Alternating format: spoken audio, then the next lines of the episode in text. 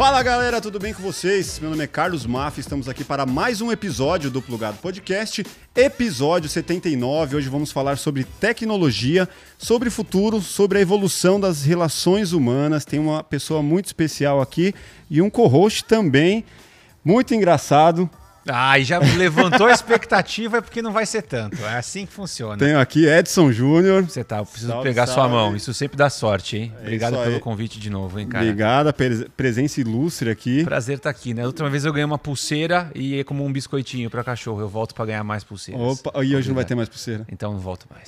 É um problema, vai ficar só você a convidada. Tô brincando.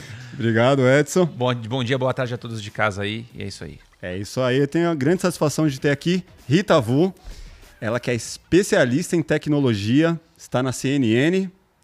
Grande nome aí. Obrigado pela presença. Obrigada a vocês pelo convite. Acho que especialista em tecnologia é, é muita coisa, né? Vamos ver Não, o que né? a gente tira disso.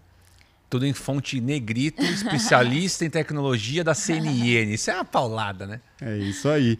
Cara, eu, uh, como a gente começa normalmente, eu gostaria de entender como que foi essa sua evolução profissional até ganhar esse título de especialista em tecnologia. Pois é, na verdade eu caí na tecnologia por uma coisa que, que, realmente as pessoas mal imaginam. Assim, eu sou arquiteta de formação, apesar de ter feito outros cursos antes até chegar na arquitetura, acho que essa coisa da curiosidade, né? Sempre é, acabei adentrando em campos diferentes. E isso acabou fazendo com que eu mudasse de curso várias vezes. Mas me formei em arquitetura e quando eu era ainda estudante, eh, eu na verdade eu entrei na arquitetura, eu queria muito trabalhar com habitação social, né, habitação de interesse social. E quando eu fui trabalhar com isso, eu vi que era muito complicado é, de introduzir novas formas de projetar, de pensamento e conseguir variar o projeto.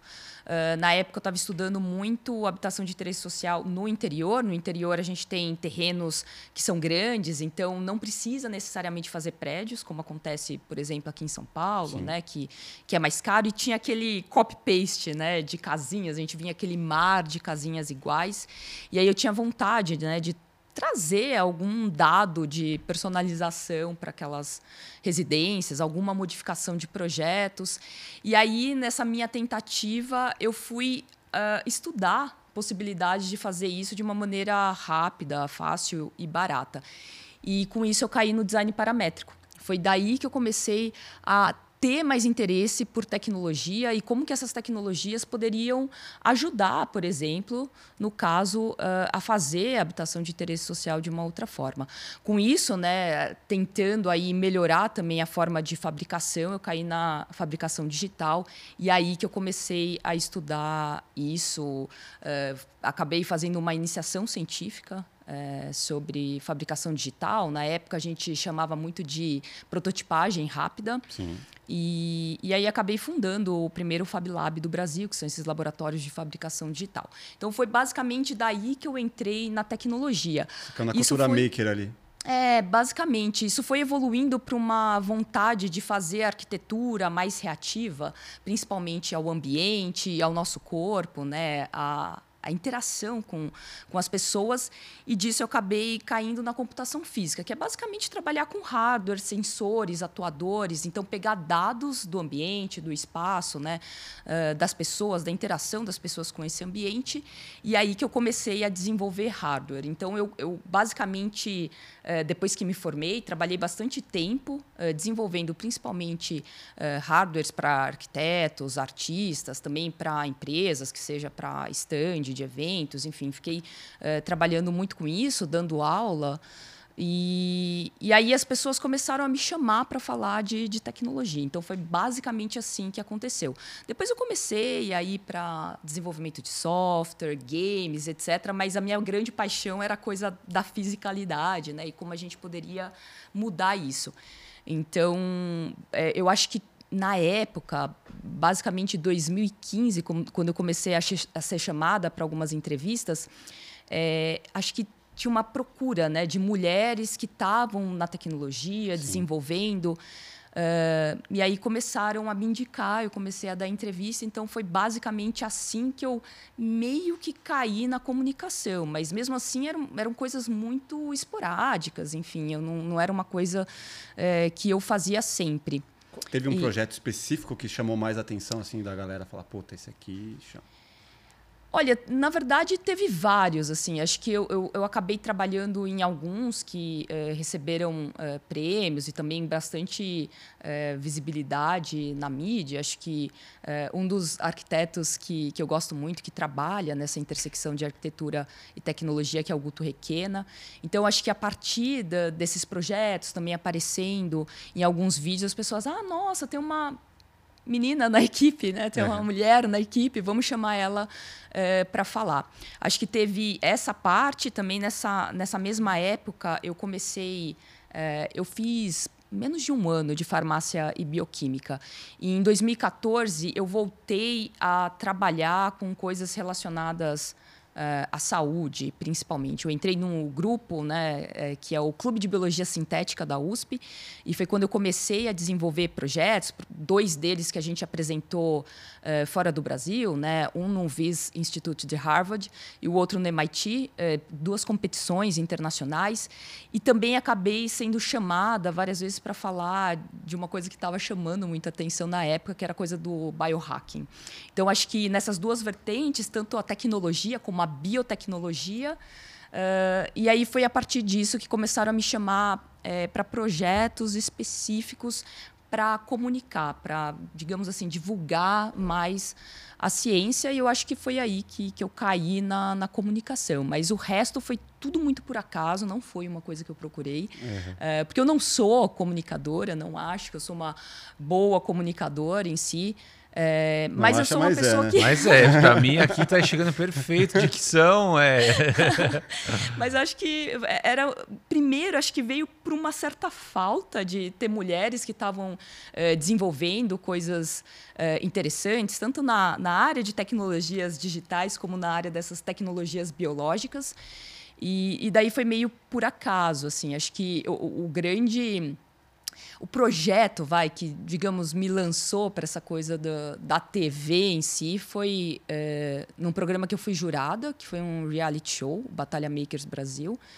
É, e aí o Cavalini acho que também, né? Tinha, tinha o Cava, o Edgar como jurado, o Taz, o Taz é, apresentando. Então, eu acho que foi daí que eu comecei a ser mais conhecida e, e chamada. E quando a CNN é, veio para o Brasil, é, eles tinham um projeto de um jornal que ficou no ar muito tempo, depois é, acabou mudando, que ele era um jornal, digamos, um pouco mais leve, que era o Live CNN, é, apresentado pela Mari Palma e pelo Felipe Ciani.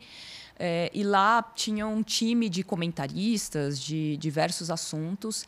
E aí tinha essa necessidade. Ah, será que alguém poderia falar de tecnologia? E foi meio que nessa que eu entrei. Depois o, o, o jornal em si acabou mudando, né? Acho que por conta da pandemia, né? A CNN é, estreou no Brasil em março de 2020, então bem no, no início. Então as coisas acabaram mudando. É. Exatamente. Mas aí quando é, eles estavam com uma ideia de um projeto que não era hard news, não era exatamente jornalismo, seria o primeiro projeto uh, mais voltado ao entretenimento, ao, né, ao que eles chamam de soft news, que era um talk show. O CNN Tonight, eles me chamaram para fazer um teste. Era esse que tinha o Karnal também? Isso, Muito exato. Era o Karnal, a Gabriela Priori e a Mari Palma como apresentadoras, como apresentadora e me chamaram para fazer um teste e eu não sabia o que, que era. Só vai. Foi, né? Não, foi bizarro, porque. Uh, ah, beleza, posso, posso fazer um teste, não sabia. Quando eu apareci, era uma reunião com o Karnal, eu Eita. travei. E aí, depois, logo em seguida da reunião, eu fui para o estúdio. É. É, e assim, a minha experiência de estúdio era muito diferente, porque eu tinha participado de um reality show, não era sei lá, câmeras exatamente em mim, né? Era o, o lance, principalmente do Batalha Makers, o show era o as pessoas que estavam ali, Sim, o que elas estavam desenvolvendo, que Seu saíram papel era coisas ser natural, né? é, coisas incríveis. Assim, muita gente acha é, que eh, não- as pessoas não estavam fazendo aquilo, mas elas fizeram. Era impressionante. Assim, eu falava, nossa, se tivesse esse monte de câmera em cima de mim, eu não conseguia fazer nada. Nem desenvolver. É, exatamente. E, e foi uma, uma experiência muito diferente, porque aí, eh, inicialmente, o programa ele tinha uma hora e meia, e daí eu não sabia cair no estúdio para falar uma hora e meia com o Karnal sobre luto.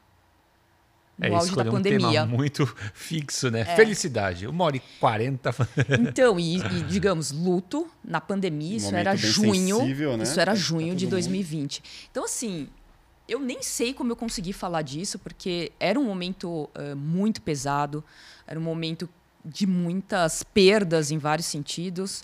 Eh, então, lógico que essa, essa temática do luto acabou se estendendo também para outras coisas, né? não só a perda de, de pessoas eh, queridas. Mas foi uma loucura. E aí depois o, o- me chamaram para fazer mais um teste, e aí foi uma hora e meia falando sobre trauma. Só temas Bem leve. tranquilos, assim. E aí, passei, rolou. E aí eu comecei a fazer o programa com eles, né? O programa é, era quatro vezes por semana, né? De segunda a quinta, e eu fazia metade deles, que aí era basicamente 50 minutos, uma hora, a gente literalmente conversando de temas. Então, meio que foi assim, foi eh, meio por acaso, não foi uma coisa que eu procurei, foi acontecendo. E Mas isso deu uma virada pessoas- na sua vida, né? Porque Sim. mudou a rotina. Mudou, mudou, mudou completamente porque eu acabei diminuindo a parte de desenvolvimento. Sim. Eu acho que no primeiro, assim, 2020 eu continuei, eu estava bastante ativa, principalmente por conta da, da pandemia, né? Então estava em diversos grupos que estavam desenvolvendo coisas eh, desde dispositivos imobiliários hospitalares até a questão dos EPIs, né, dos equipamentos de proteção individual. Então acho que ficou muito conhecido o lance dos face shields que a Sim. galera eh, que tinha impressora em casa, começou a imprimir, a fazer. Então, eh, digamos que 2020 eu fiquei muito focada em articular e a desenvolver eh, projetos. Então, eh, coisas que antes as- os, os médicos nem sabiam o quanto, o quanto que era necessário. Então, sei lá, desde eh, protetores para as pessoas que, sei lá, saíam da intubação e ficavam mordendo e tinham a boca machucada, até eh, travesseiros, eh, blocos né, específicos para as pessoas ficarem de bruço, né, porque a intubação eh, de bruço funciona melhor, até os equipamentos de proteção individual. Então, em 2020 eu foquei eh, nisso, mas 2021 eu acabei diminuindo né, es- esses projetos e hoje eu desenvolvo muito pouco perto do que eu fazia antes. Então eu tô mais comunicadora hoje. É, E, e- e eu sinto falta, sinto falta de isso. fazer. Você Nossa, sente falta do mão na massa, do- de não só falar, Pra né? E sim caramba. executar. pra caramba. Acho que, é, digamos que essa é a minha principal crise, porque antes eu era chamada para falar de coisas que eu fazia, que eu desenvolvia. é, e coisas incríveis, por exemplo, quando a gente apresentou esse projeto é, em Harvard, que era uma competição que, que, é, que se chama Biomod, que é de design biomolecular, é, a gente foi a, a primeira equipe a trabalhar com a técnica de DNA origami no Brasil, porque a, a fita de DNA a gente consegue dobrar e fazer tanto os desenhos 2D como também formas tridimensionais. No caso, a gente fez um octaedro truncado de DNA para colocar, para aglutinar, na verdade, vários eh, reagentes e aumentar a velocidade de reação dentro de bioreatores. Né? Isso para a indústria eh, eh, bioquímica acaba sendo importante. Então eu falava das coisas que eu estava ali desenvolvendo e eram coisas legais, isso me empolgava.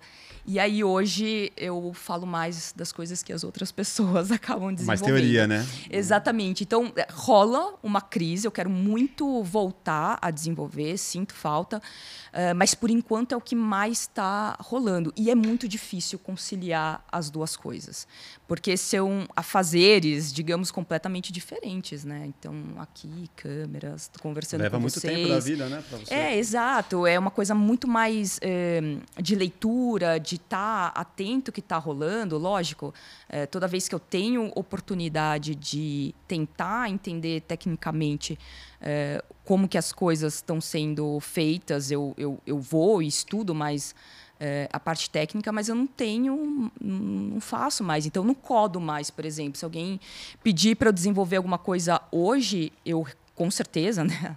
As coisas elas se atualizam. Eu teria que voltar a estudar e é muito difícil dividir coisas que são muito diferentes. Uma que é muito introspectiva e outra que é muito social, que eu estou sempre com outras pessoas, falando cada hora num lugar diferente, gravando num lugar diferente. Mas você nem pega um projeto para gerenciar uma equipe, por exemplo, de e fazer a coordenação a hum, apresentação? Não, não. Na verdade, eu nunca forma... pensei em, em, gerenciar. Isso, isso é, é engraçado. Porque, porque é uma assim. forma de você é. conseguir estar envolvida, né? Você apresentar, você conseguir Sim. delegar, né? Sim. E conseguir fazer é, as Eu acho coisas. que o mais próximo que eu cheguei nisso foi consultoria, que eu estava ali uhum. uh, também desenvolvendo projetos, mas era isso, né? Eu não colocava a mão na massa. Eu acho que essa coisa do gerenciamento eu acho muito legal, mas eu, eu, eu, sinto falta, sabe, de ficar ali quietinha no cantinho do Sim. laboratório, sem ninguém vir falar comigo, tipo, esquecer, assim, redes sociais, esquecer WhatsApp, enfim. E conseguir focar, que é uma coisa muito difícil hoje, eu não consigo. Então, por exemplo, meu WhatsApp é, um, é uma loucura. Eu basicamente é, fico boa parte, sei lá, do meu dia nisso. Então, mudou muito, né? E, de fato, eu sinto muita falta. Legal. Ah. É, essa possibilidade aí de você delegar e você ter vários braços ali trabalhando para você pode ser pode um ser interessante, interessante, exatamente, é. exatamente. Dá para fazer. É. Cara, eu tô aqui viajando na ideia. Antes ela era o Leonard Rockstetter, que era o físico que fazia, agora ela virou o Sheldon Cooper, que é o físico teórico, que, que vai mais falando do que fazendo. É, uma pergunta que eu tenho para te fazer é se você se vê fazendo essa parte de comunicação para o resto da vida? É, ou você quer retomar o projeto que é o que parece que é o que te faz mais feliz, não que a comunicação não te faça, mas que é o que pulsa o teu olho brilha quando você fala sobre fazer projeto. Eu quero muito voltar. É, eu, eu, gostei da comunicação no sentido de conseguir é, divulgar é, de uma maneira mais crítica a tecnologia para um número muito maior de pessoas do que eu fazia antes. É, eu já faz um tempo que eu trabalho com divulgação científica, mas eram coisas muito nichadas. Hoje, é, canal de TV ou nos eventos, enfim, em outros uh, lugares que, que eu participo e que eu falo, eu consigo atingir um número maior de pessoas. Isso é muito legal. Eu acho que talvez não sair da comunicação, mas mudar, talvez, não mudar o foco, mas talvez acrescentar uma coisa que eu sinto falta, justamente por eh, ter trabalhado, eh, enfim, ao longo da minha trajetória em áreas muito diferentes. Então, sei lá, eu gosto de fazer desde sapato até desenvolver games em realidade virtual. Eh, isso eu, eu, eu sinto falta, talvez, de conseguir conectar temas diferentes, essa coisa mais interdisciplinar, e não sabe, ah, vou falar disso, então só falo disso. Tá. Sabe? Eu acho que, que isso eu sinto falta. Então, talvez para comunicação é tentar é, trazer um pouco do que eu era conhecida, assim, por conseguir trazer sempre coisas diferentes. É, para falar sobre um tema específico, né? Então, sei lá, falar de inteligência artificial e trazer microbioma intestinal junto para é, falar disso. Então, acho que isso eu sinto falta, que é uma coisa que no tipo de comunicação que eu faço hoje não dá, não, não dá tem como. pirar e não, vamos colocar, não, é uma coisa muito direta, é rápida, é Você papum, segue uma agenda né? que precisa ser. É, exato, sei lá, você tem cinco minutos para falar de um negócio. Você mal consegue aprofundar é um tema. É né? É muito superficial. É. Que eu acho que isso é, é, o que me deixa mais assim com, com essa uh, comunicação mais rápida, diária, cotidiana. Porque assim, é. O teu assunto não é cada rápido, dia, é cotidiano. Exato, cada dia você tem que falar de uma coisa diferente. Então você não aprofunda nada que eu acho que é uma coisa muito do de um tipo de jornalismo, que não é, por exemplo, o jornalismo investigativo, que a pessoa vai lá e sabe? aprofunda é, numa um programa de duas horas ou, num, é, ou numa pesquisa e etc. Então é, acaba sendo muito diferente. Então é, eu gostaria de continuar na comunicação, mas talvez é, abarcar um pouco mais essa parte e também gostaria de voltar a, a desenvolver projetos. O que eu não sei exatamente para que área que, que eu voltaria. Eu acho que desde 2014, é, eh, essa coisa da saúde, é, sabe, do desenvolvimento de biocoisas é, me pega, então eu precisaria ver. inclusive, em 2017, comecei a fazer ciências biomédicas. Cara, você, você Mas aí, é, lógico, acabou não dando tempo, era um, um curso integral, então é. consegui fazer um semestre, acabei desistindo. Não era um curso de cinco minutos, que um youtuber falou, eu tenho um curso de biomedicina. Talvez Tem 10 tutoriais. É, 10 tutoriais é. Talvez hoje seja diferente. Eu até precisava procurar, porque depois da pandemia, não sei se algumas coisas foram para online, mas acho que não, né? Acho que já voltou tudo para o presencial. Mas era muito difícil conciliar trabalho e ter que estar na USP todos os dias. Mas assim, eu tenho muita vontade de, de voltar a, a estudar e desenvolver coisas nessa área mais de biotecnologia. Eu acho que o mais próximo que eu tenho disso hoje é que eu sou conselheira de uma é, de uma startup que é de biotecnologia, mas assim eu não estou no dia a dia desenvolvendo, então uh, eu, eu ainda quero voltar, só não sei exatamente como, porque eu acho que quando você entra na comunicação sempre acabam vindo outras coisas, Sim. então é que eu falei não para muita coisa. Então, ai, não, não vou ter canal, não vou fazer isso. Não, não, não, não, não, não. Porque senão, realmente, eu, eu ia abandonar por completo outras coisas. Então, hoje em dia, eu até consigo e estou quase lançando uma marca de joias que, enfim, pelo menos eu tenho alguma coisa para fazer com, com as manual. mãos. É, e eu gosto muito dessa parte de, de design, corpo, Sim. né? Acho que toda a minha pesquisa por esse, ao longo desses anos era muito juntar corpo, espaço e tecnologia e a interação disso. Então essas coisas, sabe, vestíveis maiores, enfim. É, é, trabalhei muito com os computadores vestíveis, né, os wearables. Me formei fazendo um. O que é um computador vestível? Ah, basicamente quando você coloca é, circuitos eletrônicos na roupa. Lógico, você é, poderia trabalhar também com a parte de tecidos inteligentes, mas é muito quando você coloca esses circuitos. Então, uh, por exemplo, a gente poderia ter uh, desde exoesqueletos até uh, uma coisa que eu fiz em 2014, que é um bracelete que fica tirando sangue eh, toda hora para fazer exame, se a pessoa não precisa ficar sendo picada toda hora. Ou, sei lá, o que eu fiz quando eu me formei, que eu captava as vibrações do, do edifício, é, do prédio da onde eu estudei, que é maravilhoso, enfim, a galera que é de arquitetura é, sabe, que é o prédio da, da FAO, que é projeto do Vila Nova Artigas, um arquiteto brasileiro, enfim, super importante. Lá tem rampas enormes. É, eu, a, a, largura, eu não me lembro quantos metros são, mas é tipo 7, 10 metros. São rampas é. muito grandes. E eu pirava quando as pessoas. Eu, eu, eu, gostava de ficar na rampa deitada. Eu sempre pirei essa coisa do, do, do espaço e de sentir o espaço, tá? Então, vocês podem achar que eu sou meio misturas. maluca. Mas eu adorava ficar deitada e sentindo a rampa mexendo quando as pessoas passavam. Porque o edifício vibra, né? Que nem quando você está no, sei lá, ponto de ônibus é, que é uma ponte, passa um ônibus. É. Você, ah, aqui é, dá uma vibrada é, também. Então, aqui é galpão exato. e passa um, um caminhão é, né? pesado, um ônibus aqui dá uma vibrada. Assim, Nossa, assim, eu, eu, eu, piro, assim. Bom, quando passar um, se você quiser parar para pirar, a gente dá uma pausa, você sente a piração. Adoro, adoro sentir essa, o, o, espaço assim no corpo, essa coisa do, da sensibilidade do corpo, o corpo com um grande sensor e plataforma sempre. Já foi no, já foi no estádio? Sentiu o estádio tremendo? Não, é Nossa. uma coisa que eu preciso, preciso. muito. Ou você pode deitar é, é meu também, sonho, né? assim, num jogo que tá. Nossa, Você deve pega, ser. O Morumbi surreal. treme bastante. Nossa. É. Ah, se ela deitar, então, na, na lateral da BR-116 em dia de semana, vai ser uma rave pra ela. Vai adorar aquilo ali. Meu Deus, estou no céu. Vai ser muito bom. Eu piro, eu adoro essas legal coisas. isso. E normalmente e a... a... galera tem medo, né? Não, mas ela, ela para no, no, viaduto e começa a tremer. Tá tremendo. Fala, Deus, Pô, você tá sentindo Chama o espaço, a arquitetura. Adorava. E aí, o, o meu projeto pra, eh, de conclusão de curso, vai, o TFG, né? O trabalho final de graduação, é, foi exatamente fazer um computador vestível que eu captava a vibração da, da rampa e passava para o corpo. Então, eu tinha uma, uma apreensão do espaço que não era visual nem auditiva, mas sim é, corporal, sensória, né? E, e, aí eu coloquei um sensor, que é o uh, geofone, que é usado em sismógrafo, então ele é super preciso a baixas frequências.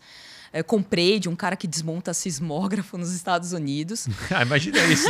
É tipo aquele Bem Matrix indo né? nos lugares muito é, embaixo de uma acha para comprar fácil, pelo menos na época, né? Isso era tipo 2010, faz tempo. Um cara com sobretudo num beco fala, vem cá, eu tenho isso. Eu tenho. Nossa, faz tempo. Meu Deus, eu me formei há muito tempo. É, tá vendo, né? Isso é um projeto que você fez na faculdade. Isso, para eu me tá. formar.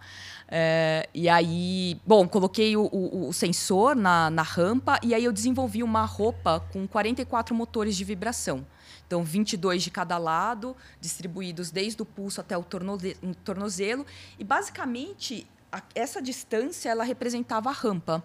Então o sensor ele conseguia captar uh, a frequência da onda, onde ela começava, uh, a velocidade. Então, com, lógico, né? Depois de um certo treinamento, que é basicamente assim que, sei lá, se a gente for usar um capacete neural, a gente precisa treinar.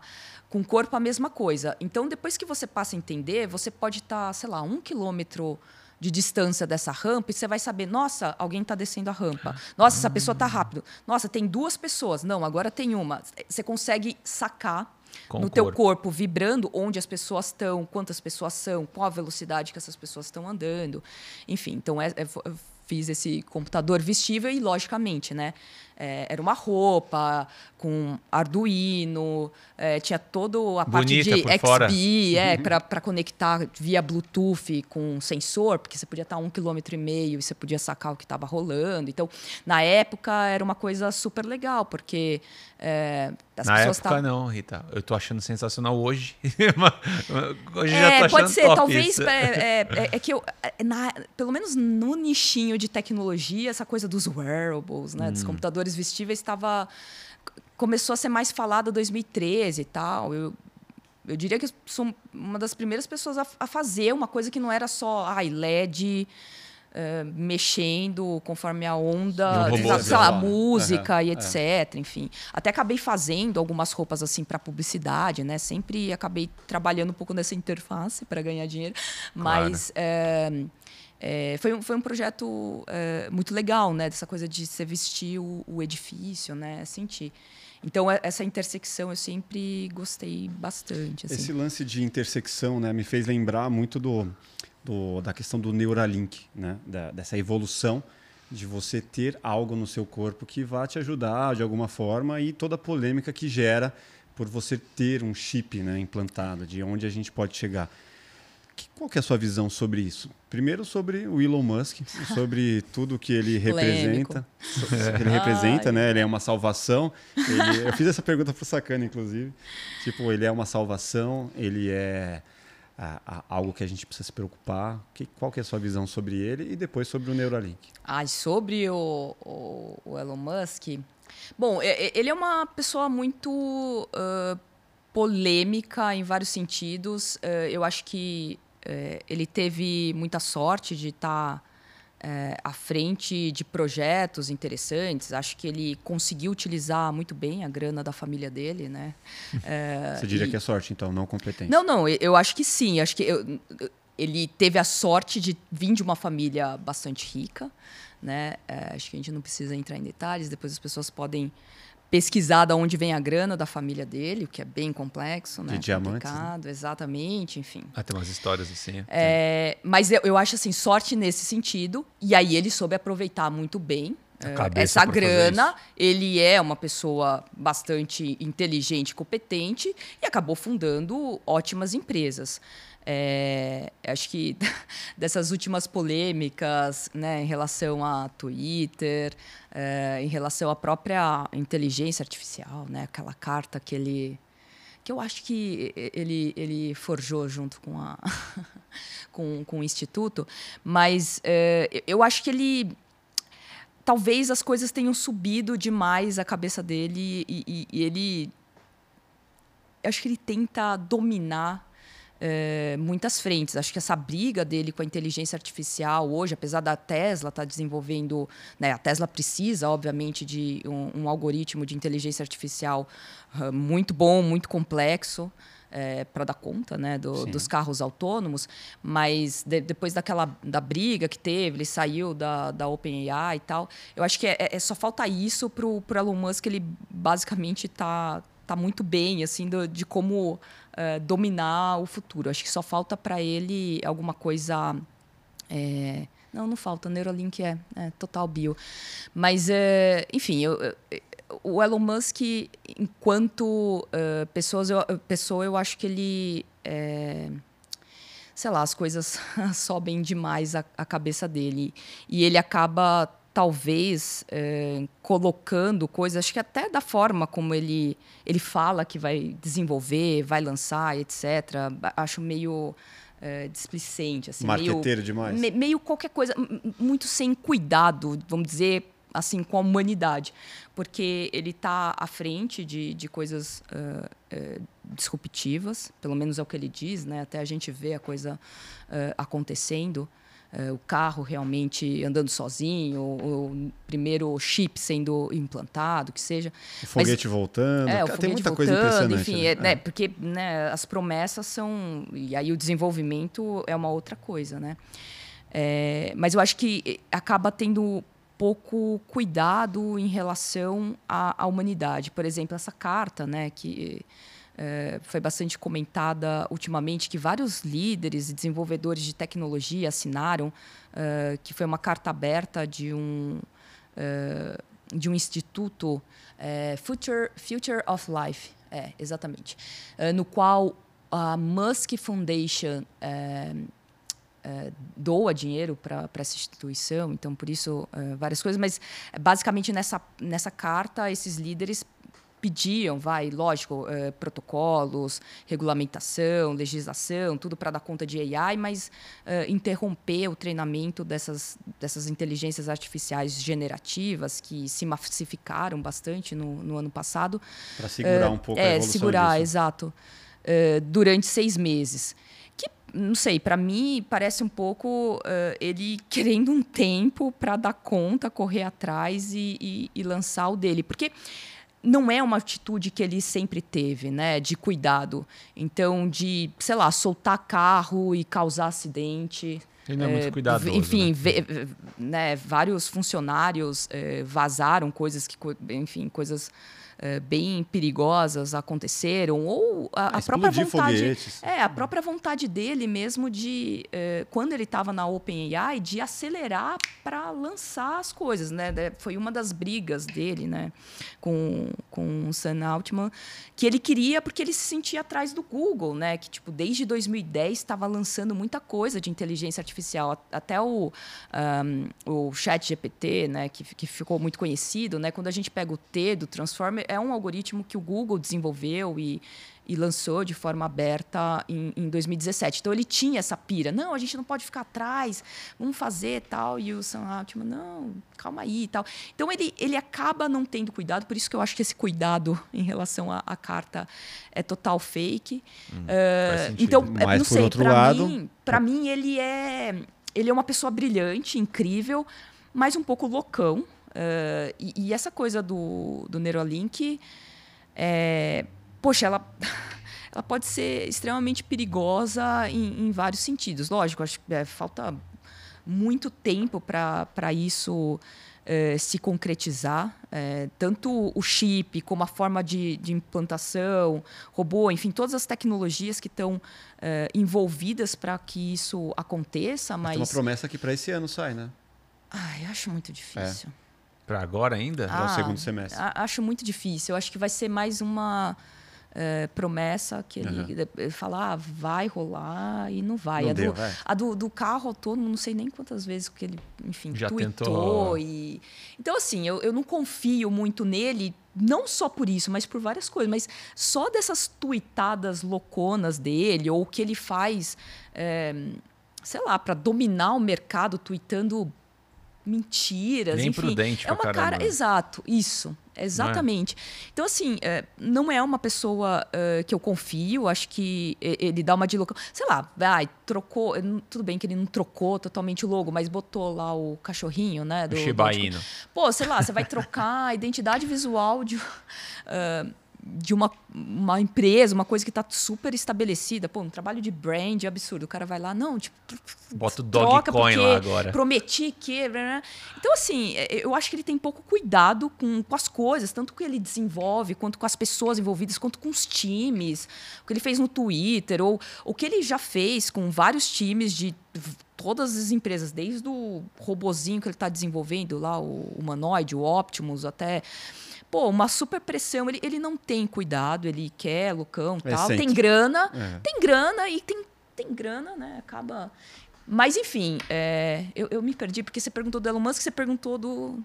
Do, do especificamente. Do neuro, Mas enfim, é. eu acho que não, não, não vai não vai sair logo não assim é, é, é muito complexo fazer o que o que ele se propõe e, e, não acho que um, eh, ele pode até ter a parte digital, digamos assim, bem avançada, mas acho que a parte bio sabe, conseguir conectar com os neurônios de fato. Que o principal seria devolver movimentos, né, para pessoas que, que precisam talvez até devolver visão. Ah, né? e acho Ou... que aí muita coisa, né? Porque a partir do momento que você. É, é, eu, eu, Ai, como que é o nome daquele. do ciborguezinho que tem a antena, que ele é daltônico e ele consegue é, receber.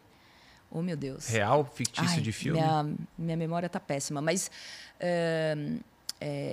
Um dos caras conhecidos por ser ciborgue, ele fez um, um implante que ele consegue é, ter é, um feedback auditivo das cores.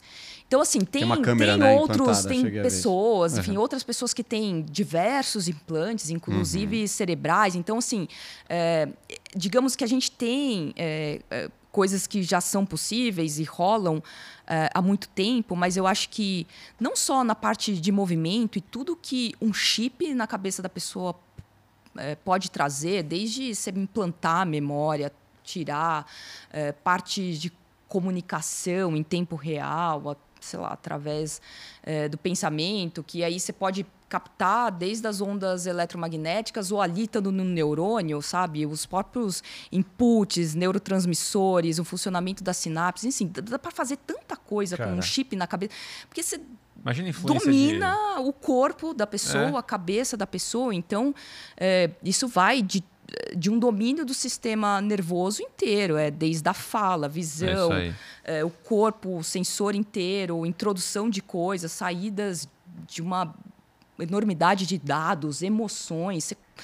Então, assim, é, é, um projeto que pode ser perigosíssimo, pode ser né? Imagina uma, uma marca pagando para você ter sensações assim que você vê o emblema e você nem sabe total, disso, porque total. hoje vai chegar um momento que perde o controle, né? Então toda vez que você vê o M do Mac, vai te dar uma sensação de euforia ou de alguma vontade de comer de repente enviado pelo chip porque a marca pagou para, mano. É, você tem ah, domínio a teoria total, é bem, né? ah, bem fictício. O Facebook. Mas assim, é aí que tá. É, a partir do momento que você tem, aí é só o, o avanço de tecnologia e adicionando e, e retirando coisas, porque né? Não muda. É meio, é, eu acho que assim, por muito tempo a gente pensava em ficção científica como uma coisa muito absurda, longe, é uma ficção. É, é. E a gente está vendo que, que não, essas coisas elas são possíveis. Lógico, não é? Não estou falando que em cinco anos tal, mas são coisas que estão realmente muito próximas de acontecer, né? Então, é,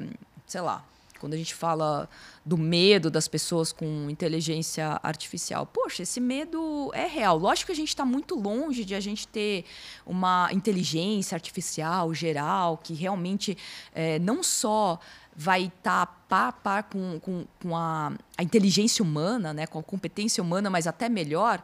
A gente está um pouco longe, tá, mas assim, é, é uma coisa que é extremamente possível e as pessoas que são conscientes estão é, muito preocupadas com isso, né? Desde o Stephen Hawking, que ficou muito conhecido, né? Uhum. Antes de morrer, de falar do medo que ele tinha, é, até de várias outras pessoas, é, pesquisadores seríssimos que, que falam. Então, não é uma questão de ah, daqui 50, 40 anos.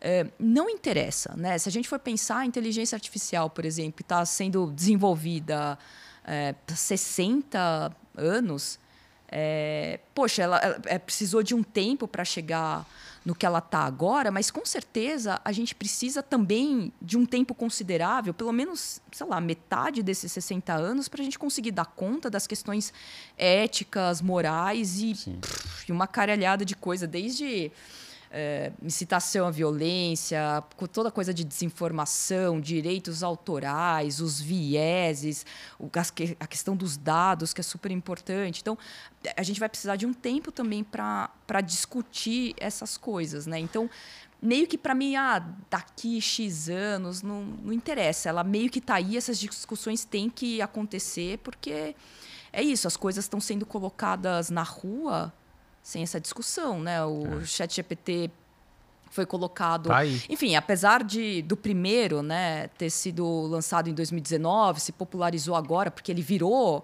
uh, um chatbot super, né, amigável uh, e etc. Mas assim, uh, não teve nada.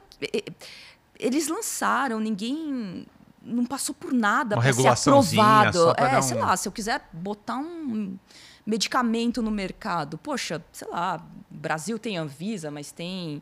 É, é, cada país tem a sua regulamentação. Se eu quiser tirar isso do país e ser um, um, um fármaco mundial, enfim, uh, poxa, é super complicado, né? Por que, que essas coisas, digamos, mais relacionadas à tecnologia digital e que são extremamente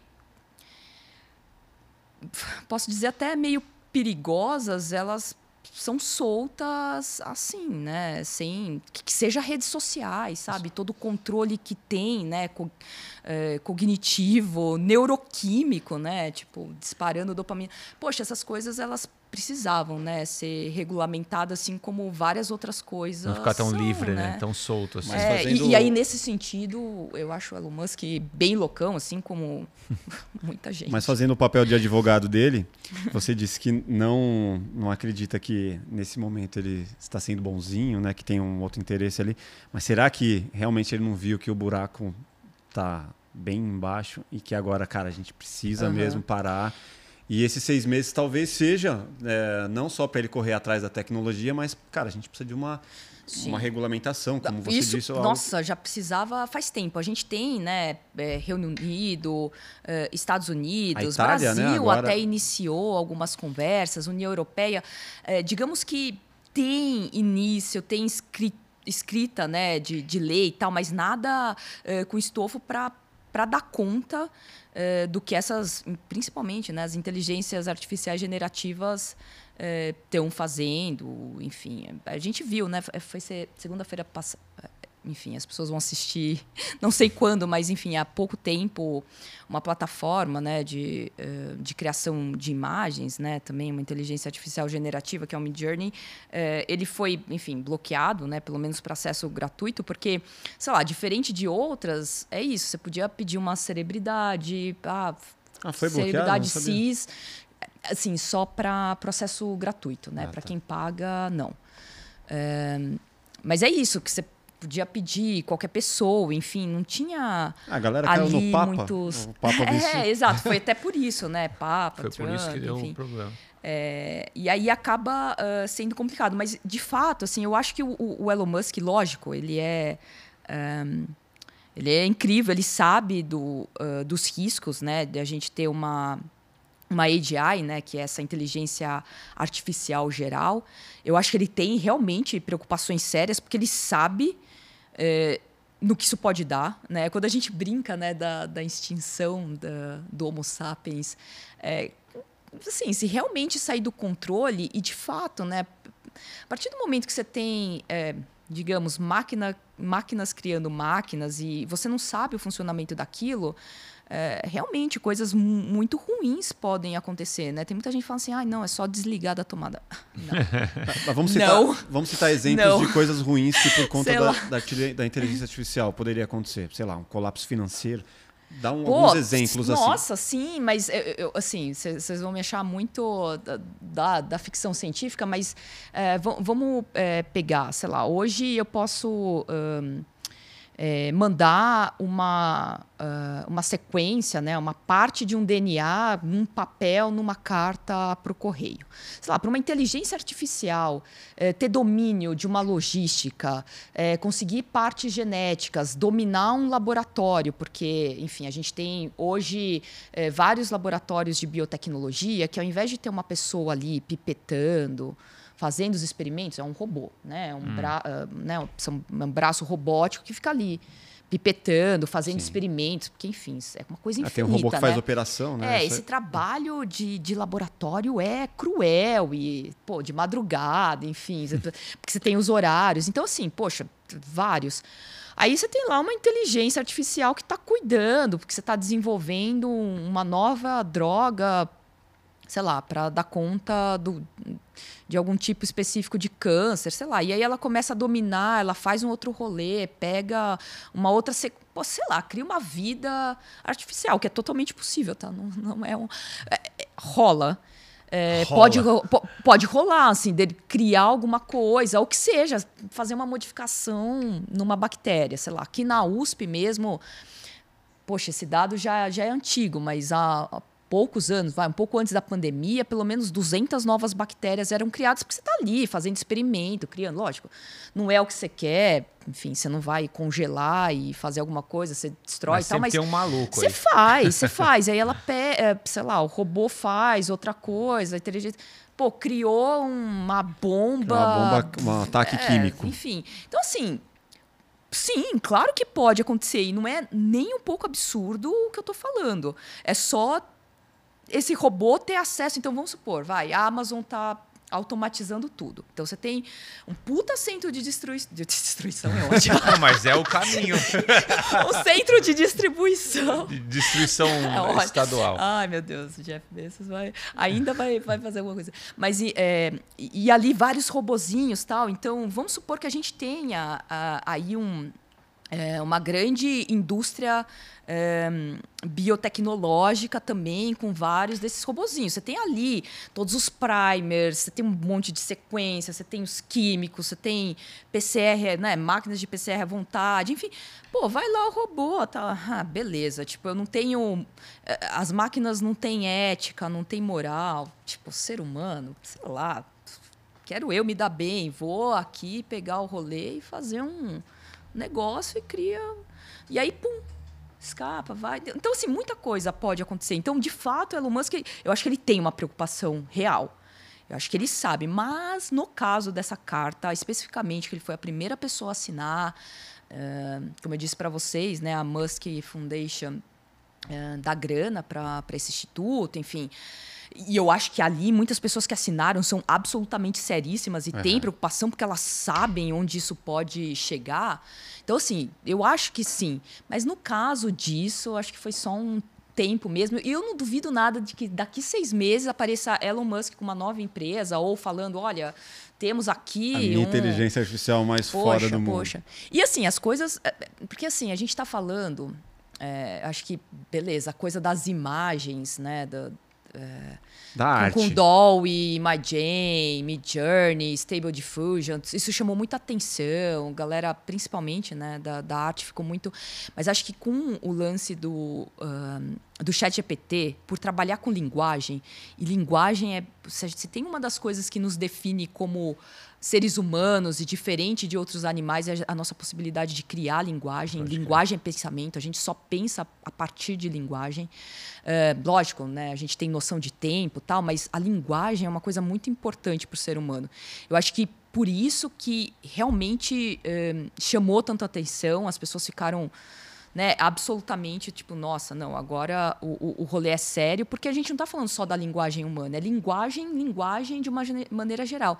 E aí a gente pode pôr até a, a, a linguagem é, é, visual, mas acho que eh, as pessoas né, sacaram o quanto que, é, que isso realmente pode ser perigoso, né? Eu, eu, eu, me perdi no que eu estava falando, eu, mas enfim. Mas, ah, eu não. ia chegar numa outra coisa que você tinha falado, mas enfim. Não, eu estava falando sobre isso até o adoecimento mental, cara, porque as coisas estão automatizadas. Tipo, antigamente você é, fazia o seu caminho por conta da sua casa até o seu trabalho. Você põe no Waze, então você já não usa o cérebro para para calcular esse caminho. O chat GPT, você joga qualquer informação que você quer, ele te dá. Se você é uma pessoa regular, você fala, ah, vou ficar com essas respostas mesmo. Se você é uma pessoa que é uhum. criteriosa, você fala, não, eu não quero fazer o que sim, ele está falando. Sim. Eu vou usar isso para melhorar. Mas, cara, a, a, maioria é a média. E a média fala, não, vou jogar aqui, tem um ah, monte de e-book, tem um monte não, de e-book na Amazon assim, feito todo pelo chat GPT, cara. Eu tenho esse, esses equipamentos para treinar em casa. Ah, tem uma anilha, tem não sei o quê, tem uma barra, monta um treino para mim. Pô, ele montou Cara, um treino. É. Pô, então você vai fazer Imagina costa. Isso daqui a 20 vai fazer anos, costa, bicho. perna, o que, que é? Ah, vou fazer perna e peito hoje. E aí, pum, tá lá o treino pronto. É, é eu acho Cara... que uma coisa que você tocou é, é importante, porque é, é sei lá.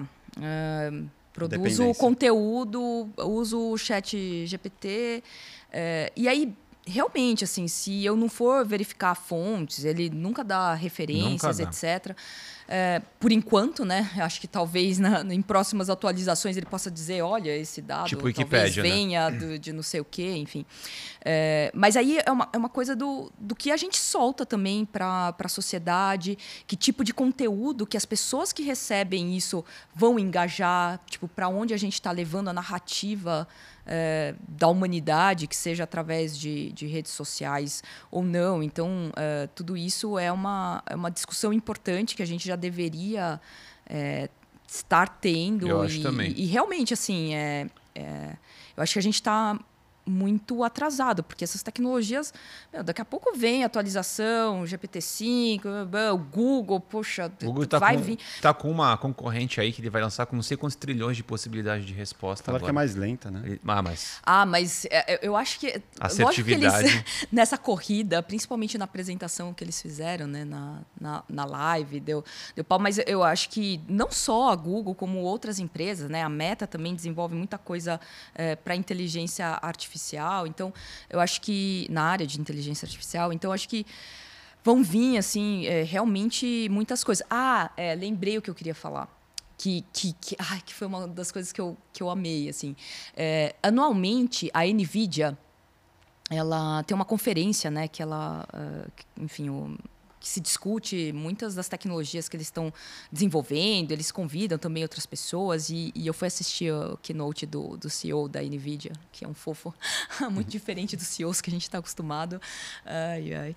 É, ele estava apresentando, né, e, bom, óbvio, NVIDIA, hardware, enfim, a OpenAI usa, né, o, um, é, é, os computadores da, da NVIDIA, né, processamento, enfim, que é uma coisa super legal que eles vão lançar agora por assinatura, e aí qualquer pessoa vai poder usar todo aquele poder de, de processamento, enfim. Tipo uma farm, assim? É, é basicamente, né? Dessa coisa da. Como agora tudo é cloud, então, uhum. beleza, você assina e você pode ter. Lógico, a assinatura é super cara, né? No caso. Mas assim, você pode ter, ter acesso. Mas uma das coisas que, que eu achei muito legal e que é, muito provavelmente em breve eles soltarão, né? Eles só apresentaram o que é o, o Nemo. E eles têm até a parte de Bionemo. Nemo, é, que eles têm a, a para produção de imagens. E, e aí não só 2D, mas também 3D. Então isso é uma coisa que também vai revolucionar, porque hoje é, a gente está falando de, de coisas 2D, né? Então eu falo, beleza, faz uma a imagem do, do Trump aí sendo preso tal, mas daqui a pouco a gente vai conseguir pedir aí para se gerar modelos 3D. Sim. Então isso pff, traz um, um outro Universo. arcabouço de coisas e a mesma coisa uh, ah, para a parte biomolecular.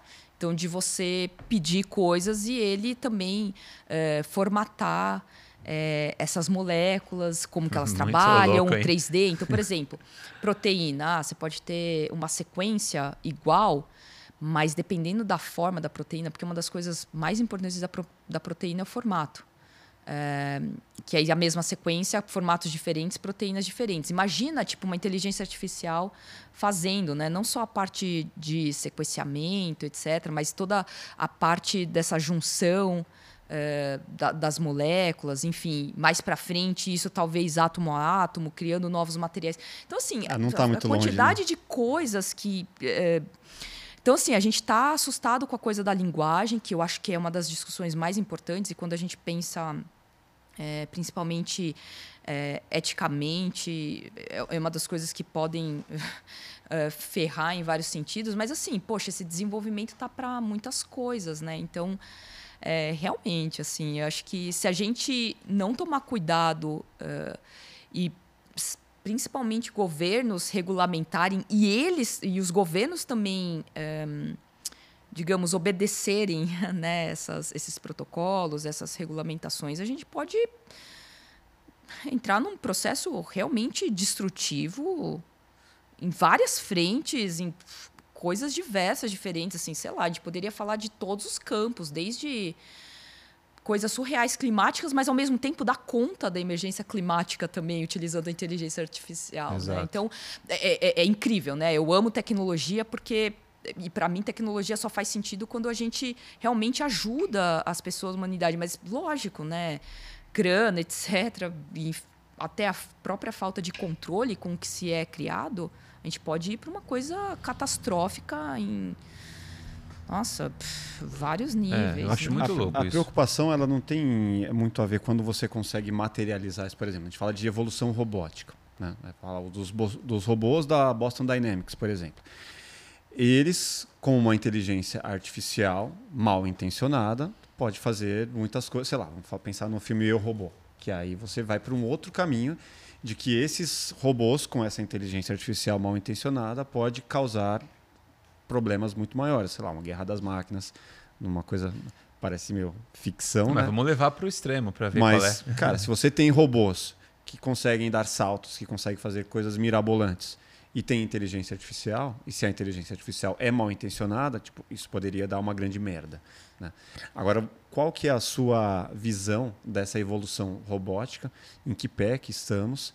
E como que isso atrelado à inteligência artificial pode, ao mesmo tempo, ajudar muitas pessoas em lugares de difíceis acessos ou trabalhos que os humanos não querem mais fazer e, em contrapartida, também pode entrar num conflito. É, eu acho que é exatamente isso que você falou. Assim, os robôs eles estão é, cada vez mais precisos e quando eu digo preciso não é só na questão de imitar, por exemplo, movimentos super complexos como o que a gente faz, né, desde dedão, etc. É, mas também de é, precisão no sentido da escala, né? A gente está quase chegando a uma precisão nanométrica, né? Quando a gente pensa, por exemplo, na própria fabricação de, de chips, né? Tudo ali, os semicondutores, uhum. enfim. Então, uh, a gente está uh, eh, bastante evoluído, né? Eu acho que talvez até mais nessa, nessa parte de precisão do que na emulação de seres humanos, outros animais. Acho que ainda tem bastante coisa para avançar, mas assim, tanto a parte de exoesqueletos como a utilização desses robôs, elas são incríveis, assim, em diversas áreas. E, e nem precisa ser robôs muito avançados, assim. A gente... Você pega é, eu da pirava... Honda lá, aquele robozinho super simples, mano, faz um monte de coisa muito legal. Ah, ou da Disney, né, que, que o... Um o senhor mostrou uh, esse ano, né, no SXSW, super bonitinho, enfim, da, nossa. Mas é, acho que nem a gente não precisa pensar muito longe, assim. É, eu, eu gostava, tinha um, um workshop que eu dava que a gente basicamente vai implantava ali um chip no sistema uh, nervoso de uma barata e aí conseguia controlar, conseguia controlar a barata para um aplicativo de celular. Vocês fizeram isso? Ah, isso daí é uma coisa que você é um, pode até comprar na internet um kit para fazer isso.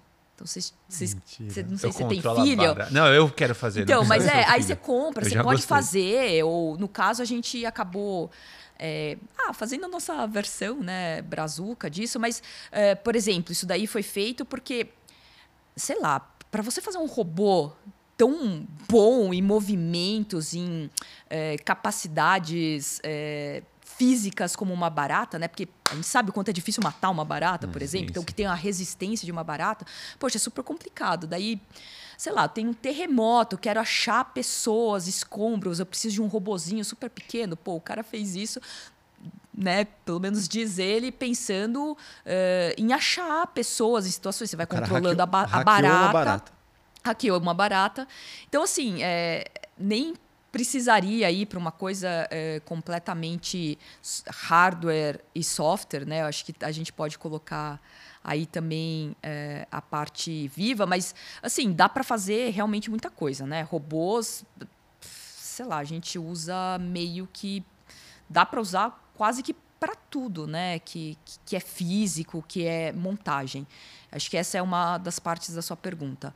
A outra que você, você perguntou do quê? Que é a evolução disso cara, com o controle de uma inteligência ah, artificial. Ah, sim, sim. Né? Poxa. Onde aí, chegaremos? Pô. Aí, eu. eu acho que, sei lá, criação de, de vida artificial mesmo, sabe? Eu acho que, dá, poxa, dá muita coisa é, pode, pode acontecer, né? A partir que a gente, do momento que a gente tem robôs montando robôs, inteligências artificiais criando inteligências artificiais que, né, que vão ser aí o, o algoritmo desses, desses robôs, então muita coisa pode acontecer. Mas eu achei interessante você falar é, do uso desses robôs é, militar.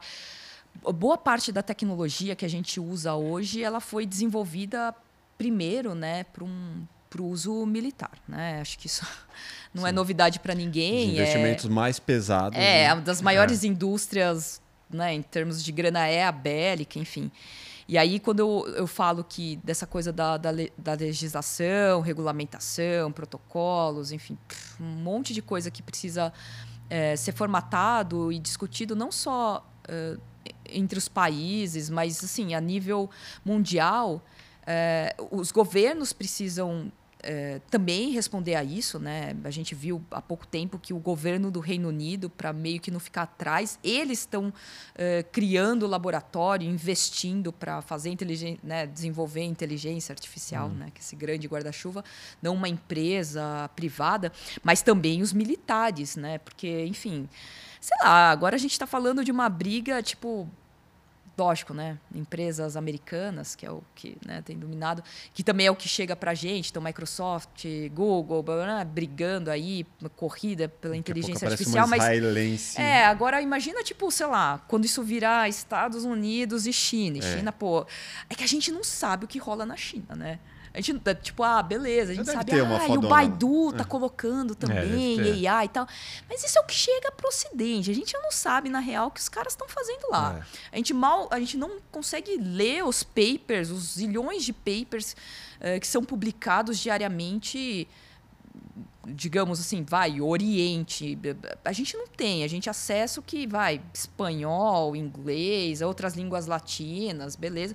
Mas assim, a gente não sabe o que os caras estão fazendo. Então, é. imagina quando isso virar sabe? Uma coisa geopolítica, etc. E quando então, abrir a cortina, é, a gente por enquanto a gente está tá falando de pessoas com grana, empresas uhum. privadas, corrida aí pela pela inteligência artificial, mas essas coisas elas podem se tornar muito maiores e aí os militares, pô, robô e outras coisas, né? Então, assim, realmente, se a gente não começar a a discutir ter uma defesa séria disso, sabe? E aí, nesse sentido, eu acho que deveria dar essa pausa até que esse arcabouço seja formatado. Mas, assim, não são seis meses que a gente vai conseguir é. dar conta disso, sabe? De, de problemas principalmente éticos, morais, sociais, humanitários, assim. É, assim, e, e, e, tudo é uma corrida por grana, né? Então ninguém vai estar. Tá, enfim, se não forem os governos para forçarem, quem, quem que vai estar tá preocupado, né? Então, Você acha que essa, essa, Ai, essa é louco isso, é louco. É, é pesado. Essa é louco você ver o, o quanto tem de avanço nisso e ainda tem gente com fome. Tipo, é, é muito. É, exato. É muito... que não precisaria, né? A gente já tem tecnologia para não ter mais. É. Alimentar. Assim, nem precisa mais. Só o que sobra de alimento, que é, é, jogado no lixo, que é desperdiçado por ano, que são bilhões de toneladas, já daria para alimentar. Já daria para uma galera comer. Os oito, sabe? A população inteira mais X mas, Mas a assim, tá preocupada tem... com a imortalidade. É, então. É mesmo, e comer ah, o resto acelera... da eternidade. Não, é, é, enfim, é quando, é quando as pessoas têm grana, elas realmente vão pensando em outras. Mas assim, é, é muito complicado, né? Porque a gente precisa ter discussões e dar é. conta de coisas muito básicas ainda. Então, é, é você vai, você vai entrar numa questão aí, não vai? Essa queria, evolução... Deixa eu fazer uma. uma, uma, uma que acho que você vai entrar numa questão que eu não quero depois voltar nisso, já que você vai. Eu acho que essa questão que, ela, que, a, que a Rita falou sobre tudo que era. A, a, o exército sempre usou tecnologias para se fortalecer e depois que a, aquilo ficava obsoleto, virou, virou-se alguma coisa mais doméstica, né? Os automóveis vira um e tal. Vira um produtinho para o doméstico. Então acho que hoje pode ser que o grande pro problema, olha aí, eu querendo dar pitaco nisso, seja isso. Hoje não tem uma lapidação é, de uma tecnologia grande antes de virar doméstica. Por exemplo, o Chat, o Chat para mim, é um produto beta. Lógico, lá eles devem saber que isso já é usado para tal coisa e tal coisa, mas isso tem que estar na mão de, de gente que é técnica e sabe fazer isso. Então, acho que o grande problema hoje é tudo ser meio que aberto todo mundo tem acesso. E não é todo mundo que tem que ter acesso a essas coisas, cara. Mas Imagina será, se todo mundo tivesse não... acesso a um tanque de guerra. Mas será que a democratização não vai ajudar na evolução? Eu acho que não. Espécie? Eu acho que tem que regular, cara. Porque acho que é, você democratiza, todo mundo tem acesso. E o problema é que todo mundo também tem acesso. Mas quem vai regulamentar? Você vai confiar no governo americano é um para regulamentar tudo? Então, esse também é um dos problemas. É uma questão, é uma discussão. Eu acho, eu acho incrível as tecnologias elas serem democratizadas, elas ajudarem as pessoas, por mais que se tenha, ah, vou perder os empregos. Poxa, tem muita coisa para evoluir, acho que tem que ser usado mesmo, mas de fato precisa ter alguma maneira de controlar minimamente. Porque Tem, senão, cara. quem vai começar a regular é Elon Musk. Ele faz o que ele quiser. É é. Eu não tinha que ter acesso ao chat GPT. Para que, que eu quero ter? É, não ainda, né? Eu acho que eles, eles soltaram realmente muito antes, isso, né? É que, eh, segundo. Ah, eu gostei. Não, eu sei. Não, você, você entendeu a minha, minha crítica? Não é assim. Eu não tenho que ter acesso a porque isso não me serve isso vai adiantar um processo que não vai me fazer bem mentalmente para o meu trabalho é, é, e muitas Vai te deixar menos criativo. Vai, cara. Ela não serve para as pessoas. A gente vai se acomodar, né? É... Para que pensar? Exato, pensa? cara. É uma preocupação Mas, é, isso. Não, é, acho que de fato, assim, o que você falou é, é correto. Acho que é, eles anteciparam, realmente é, soltaram sem antes ter resolvido uh, várias coisas. Então, assim, a gente está vendo uh, pessoas que se suicidaram e pergunta, porque você pergunta, né? Você pergunta o que você quiser. Ou como eu faço uma bomba para. Pessoas Lógico, se suicidaram eles... já por conta disso? Tem? Ah, você pergunta, né? Como que eu posso fazer para, sei lá, me matar de uma maneira mais. Deve é ter legal falar isso. Assim. Não, não, não, não, não. Não, mas deve falar ter isso, questões. Não é bom não dar dica errada, mas assim. É, lógico, eles, é, principalmente para soltar o, o, a versão 4, né? Uh, o GPT-4, eles antes eles, enfim, começaram a perguntar um monte de coisa bem complicada, Pesado, relacionada à violência, né? É. Mas assim, é, o, o, quando veio né, a, a versão 3, 3.5, uh, eles precisavam ter é, resolvido várias coisas antes disso sair, né? A gente sabe um monte de problema que, que isso está trazendo. Eles uh, impedir, uh, na verdade, o, o Chat GPT ele não roda em alguns países, mas assim eles tiveram uns, um pouco de cuidado, mas nem tanto. Né? Outras coisas precisariam estar tá resolvidas antes que, que isso acontecesse. Mas aí vem essa questão, né? Também quem que vai regular, quem que vai controlar, como que as coisas vão ser auditadas, enfim. É, é super complicado, porque sempre vão ter também interesses econômicos, por mais que tenha também é, preocupações reais né, em, em, relação a isso. Que seja, sei lá, briga, ah, vamos banir o TikTok dos Estados Unidos. Poxa, tem preocupações com a questão dos dados, da vigilância? Lógico que tem, mas também tem uma questão é, econômica forte. Né? Primeira rede social, apesar de TikTok não ser exatamente uma rede social, mas de um, um produto que não é americano e que está né, dominando a parada. Então, sim. Então, assim, a gente sabe né, que que a questão grana sempre eh, vai estar tá por cima, né? Vai isso passa por cima de governos, isso passa por cima de. Então, assim, é muito complicado, né? Eu acho que. Cara, é isso, no, no a, próprio... a, população Desculpa, ela tem cortar. que se unir. Não, mas é, não, é, não. É, é, é, que assim, é realmente é um. É um buraco sem fim. É, esse, o TikTok, no próprio país que foi inventado, tem regulação, cara. É, os jovens não podem usar o TikTok é, o que é passado para os jovens, o que é permitido que o jovem veja na tela, é 20% de material banal, que é regulado, e os outros 80% é pesquisa científica e descoberta para a molecada crescer, tendo um conteúdo. E aqui não. Aqui cada país regula o seu, e aqui é liberado, bunda e gente amamentando é esse o grande Isso caminho. Que no, no, na China Entendi. mesmo tem a. que nem é o TikTok, né? A versão chinesa que é do, Douyin, do, enfim, é um outro aplicativo que eles é usam nem mais, mesmo. nem é o mesmo. Tá porque é um outro algoritmo que, assim, com certeza você não vai poder postar alguma coisa contra o governo chinês, né? Então é, tudo bloqueado, né? É- Nem é o mesmo aplicativo, né? Então, assim, é, é realmente uma, uma loucura. Assim, a gente está na mão, né? E, e é isso. O que, que- o que, que a gente vai fazer? Porque ao, ao mesmo tempo é o que nem você falou. A gente tem um monte de questões básicas é, que a gente não não resolveu. o ser humano não ainda, né? aprendeu a usar a rede social ainda, cara. Você, o contador de horas tem gente que fica 12 horas na rede social. Isso é não aprender a usar. Imagina o chat GPT, imagina um monte de outras coisas que a pessoa pode ter acesso. Você vai hum, apodrecer, vai, vai liquefazer. Não sei se essa palavra existe, o cérebro da galera, cara. Eu acho isso bem, bem, bem louco, assim. A gente fala de evolução biológica e a gente é, eu citei aqui essa questão da, do, do, do, do humano preocupado em viver cada vez mais e, cara, todo mundo quer viver mais, né? Você acredita que a gente vai, é, nos próximos anos, conseguir viver pelo menos 30 anos a mais com essas evoluções? Como 100 anos a mais? Sem 100 é anos, bastante, mas é muita sem a paulada, hein? Homem bicentenário. É. Eu acho que assim, é, eu acho que a gente vai conseguir, é, de fato, cada vez mais estender, não só é, por conta de da conta de doenças que acabam é, matando a gente antes, que seja, por exemplo, né, o que mais mata doenças cardíacas, mas a gente vai conseguir controlar melhor o envelhecimento celular.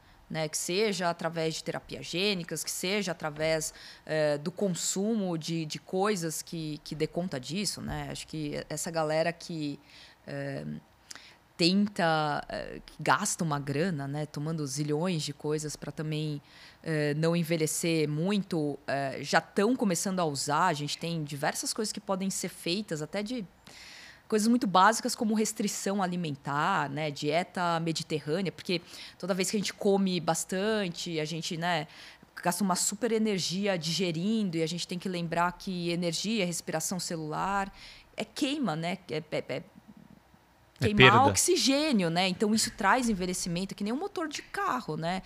Então, eh, quanto mais a gente gasta energia, mais a gente envelhece também. Então tem, assim, eh, as pesquisas nessa área são diversas em, em- em todos os sentidos. Então, assim, eu, com certeza a gente vai conseguir sim ahn, viver mais e com melhor qualidade.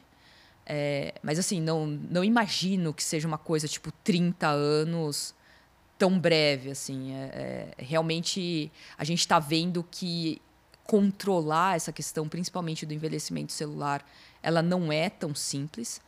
É, e tem realmente assim muita, muita gente gastando muito dinheiro com pesquisas relacionadas a isso.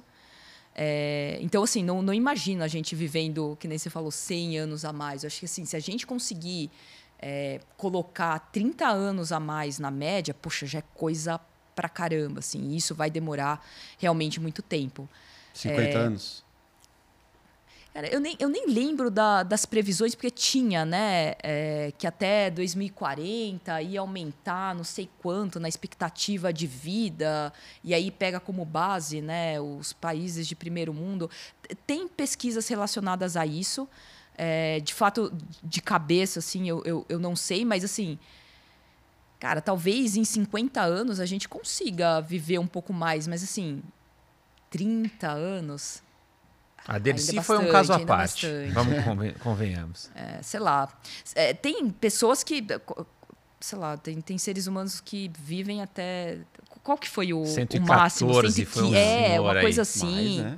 Acho que foi 114, né? Então tem uma, né, umas coisas nesse sentido, mas para a população geral é, viver 30 anos mais do que a expectativa de Tradicional. né? vida média de, sei lá, Finlândia.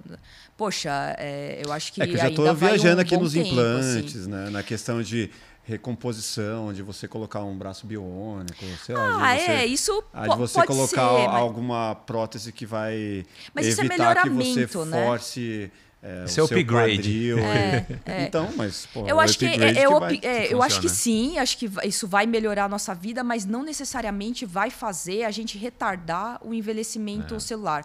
Porque além da, da questão básica de respiração celular mesmo, a gente tem a questão dos telômeros.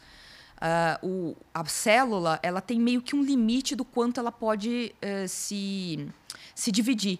Principalmente porque a replicação do DNA, quando você faz uma cópia, digamos que as extremidades né, uh, do, do, da, do DNA, né, as extremidades aí, na verdade, do, do cromossomo, que é esse emaranhado do, de DNA, elas vão sendo perdidas. É quase como se uma parte, ai, dividiu, per, perdi uma parte. Tal. Perde um pouquinho. Então ali. vai chegando no momento que não tem como dividir mais.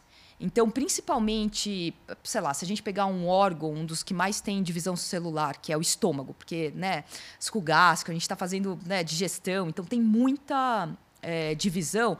Ah, beleza, posso colocar um, um um trocar o é. meu, beleza, eu posso ir fazendo essas trocas, mas aí a gente começa a chegar num momento que você começa a trocar tudo e aí também até que Quem é ponto, é você? né? É você. Então, assim, lógico, você pode ter esses melhoramentos e tal, mas.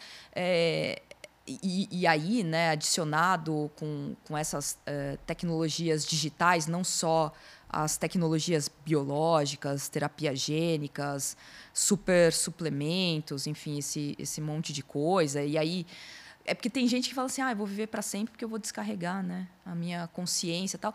Eu não vejo isso como é a mesma coisa, tá? É, tipo, por, por, mais que a nossa consciência tal, eu não consigo separar essa coisa do corpo ainda. Para mim, o corpo é uma coisa importante. Então, por mais que a gente vá, é, como que fala? É, colocando outro, né? Que nem hum. você falou. Ah, Adulterando, aprimorando. É, é, vai chegar um momento que é quase como se fosse uma, uma outra vida. Então, isso com certeza vai acontecer tal, mas é, pensando com em realmente. vai acontecer, é? Ah, vai, vai. E, e assim. Imagina assim, você tem um câncer no estômago.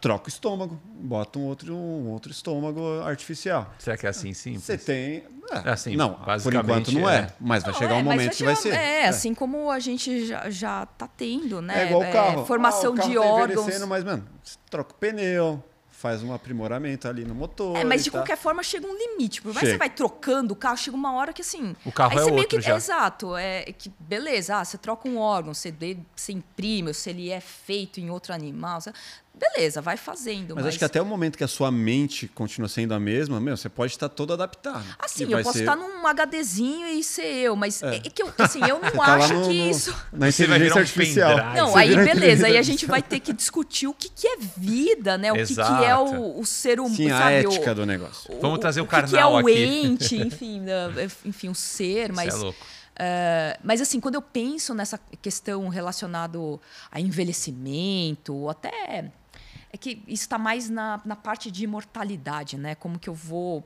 aí meio que continuar para sempre. Mas quando eu penso em envelhecimento, para mim é, é, muito essa parte mais biológica e que tem avançado absolutamente. Uh, o próprio Sam Altman, ele que é o, um, um, dos fundadores da OpenAI, né, do ChatGPT, do e entre outras coisas, uh, ele está investindo muito, né, numa é, numa startup que, que trabalha com, com essa questão de, de retardar envelhecimento, com essas pesquisas é, mais bio, assim. Mas quando eu penso em envelhecimento, eu penso muito nessa área, que tem avançado muito, mas ainda vai muito tempo, né, para a gente é, dar conta. Não são né? seis Porque... meses que o Elon Musk pediu. é.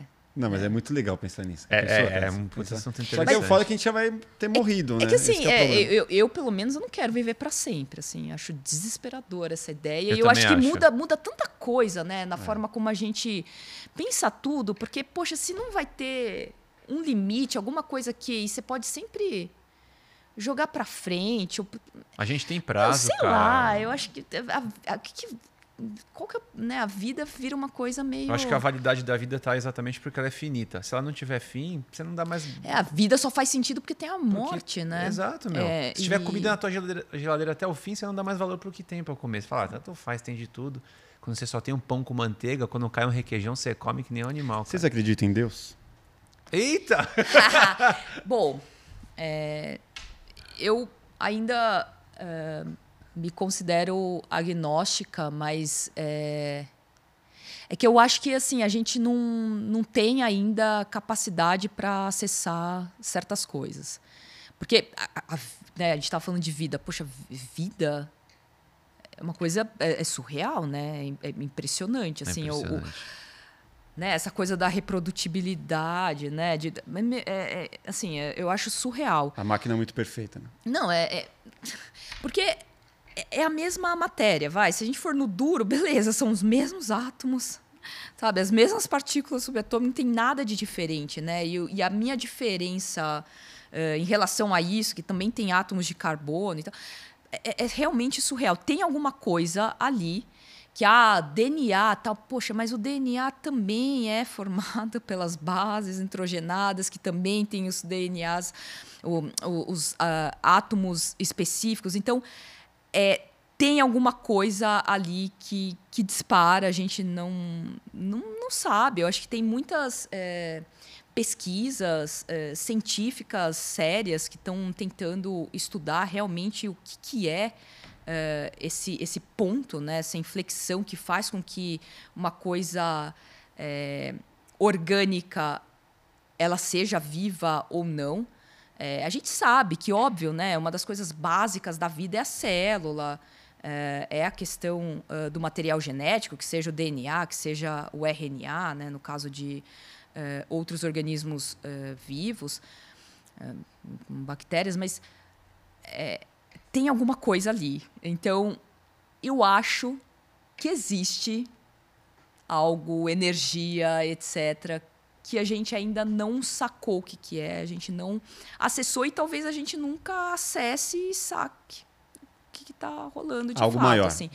É, eu não sei se eu chamaria de Deus, deuses, enfim.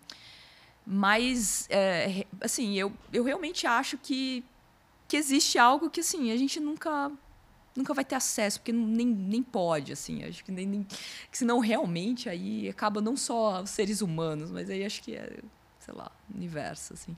Mas é, é, é que tudo é, é, muito incrível, né? Acho que a vida, tudo que é o micro, micro, micro, né? O nano, como, né? Pensando o universo, poxa, é... O Deus do Spinoza. Não sei, tem... Al, algo tem, mas assim, principalmente quando eu penso em vida, alguma coisa ali, né? Então. Você não acredita, né?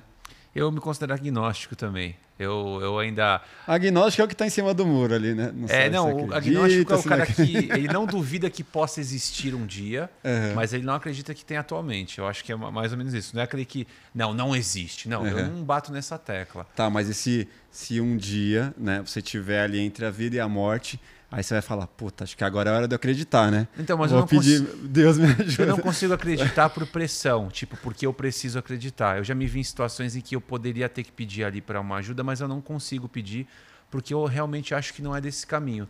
As formas que você me foram assim, apresentadas. Não vou me curvar. Não, não é por isso, porque as formas que me apresentaram Deus até hoje, nenhuma daquelas eu concordei. É. Ou seja, não quer dizer que eu não acho que exista. Mas as que eu me, me mostraram até hoje, eu falo, puta, nenhuma dessas eu acho que é. Não é. me convenceu. Não porque eu sou não, soberbo. Você não está falando de religiosidade. Tá não, mas todas as formas que, que existe a possibilidade de ser Deus, que me mostraram e que eu acho que pode ser, aquilo não me convence. Mas é o que ela disse, existe uma possibilidade que a gente ainda não entende, talvez. Ah. E aí essa que não entende não me chegou a mim, então eu ainda estou no, no, agnosticismo, entendeu? É, mas isso quando você pergunta a Deus, assim, mas assim, é, por exemplo, da religião, isso eu acho uma coisa incrível, sabe? Essa coisa da, da fé, os, os seres humanos precisam sabe? É, é, isso é super importante a gente é, acreditar, assim. É, mas, de, de fato, acho que tem coisas que a gente não acessa, né? Se a gente for, sei lá, para o mais... Uma das áreas, se não a mais, né? Crazy que tem da, da ciência, né? Que, é, que é a física quântica e toda a teoria das supercordas, das 11 dimensões, universo... Poxa, assim, a gente não não dá conta, né? Pode ter tanta coisa além do que a nossa o nosso corpo, né, permite acessar. Então assim, sei lá, a gente não sabe de nada, na real. Assim, a, gente, Verdade. a gente se aproxima, a gente pesquisa, né? sabe? A gente desenvolveu ciência, metodologia, a gente vai, sabe? Mas assim, tem muita coisa que pff, a gente não faz ideia, assim. Que seja o. Sei lá, coisas muito básicas, tipo fundo do mar. Pô, nem sabe o que ro- exatamente. que rola lá. Então, assim, É igual que falar, ah, existe Pode. vida fora da Terra? Puta, mano, pode existir tanta Pode precisa coisa. existir tanta coisa, é. trocentos universos, outros, sei lá, a gente não dá conta do nosso planeta ainda. A gente tem muita coisa pra pra descobrir. gente não arrumou Nem o nosso- próprio corpo. A gente não É, arrumou o nosso condomínio. exato, nosso exato. condomínio que a gente mora está cheio de É, problemas, você não então- consegue ajeitar Você tudo. não Então, consegue assim, arrumar tem seu muita armário. coisa né? ainda. É, tem muita coisa. Cara, a gente tem. Puta, o papo aqui poderia ir muito longe. A gente tem uma, uma pergunta que a gente faz normalmente, né? A gente tem uma playlist no Spotify que a gente alimenta com uma música de cada convidado, porque a gente acredita muito, é, como a gente está plugado aqui, a gente acredita muito de que a música ela pode dizer muito sobre as pessoas, né? E gostaria de entender de você, até para alimentar a nossa playlist com a sua música, que música é, representa algo marcante da sua vida ou algo que te traga uma, memó- uma memória afetiva? Caraca, uma só. É... Difícil. Eu, eu vou falar uma que ah, me marcou muito por um momento é, que, para mim, ah, foi muito difícil, mas ao mesmo tempo me, ab- me abriu uma série de possibilidades. Assim, quando minha mãe estava no hospital, minha mãe gosta muito de Elton, do, do Elton John. E eu colocava muito para ela ouvir é, uma música que a gente acabava se emocionando muito, que é Sacrifice. É, então eu diria essa. Clássico. É, e que foi um momento, assim, eu, eu basicamente fiquei acompanhando minha mãe um ano ah, no, no hospital e foi justamente por essa eh, experiência que eu tive, né, vendo eh, pacientes eh, já em cuidados paliativos, enfim, pacientes de, de câncer, que eu voltei a ter interesses em, em- em- interesse em desenvolver coisas né, mais para a área da saúde.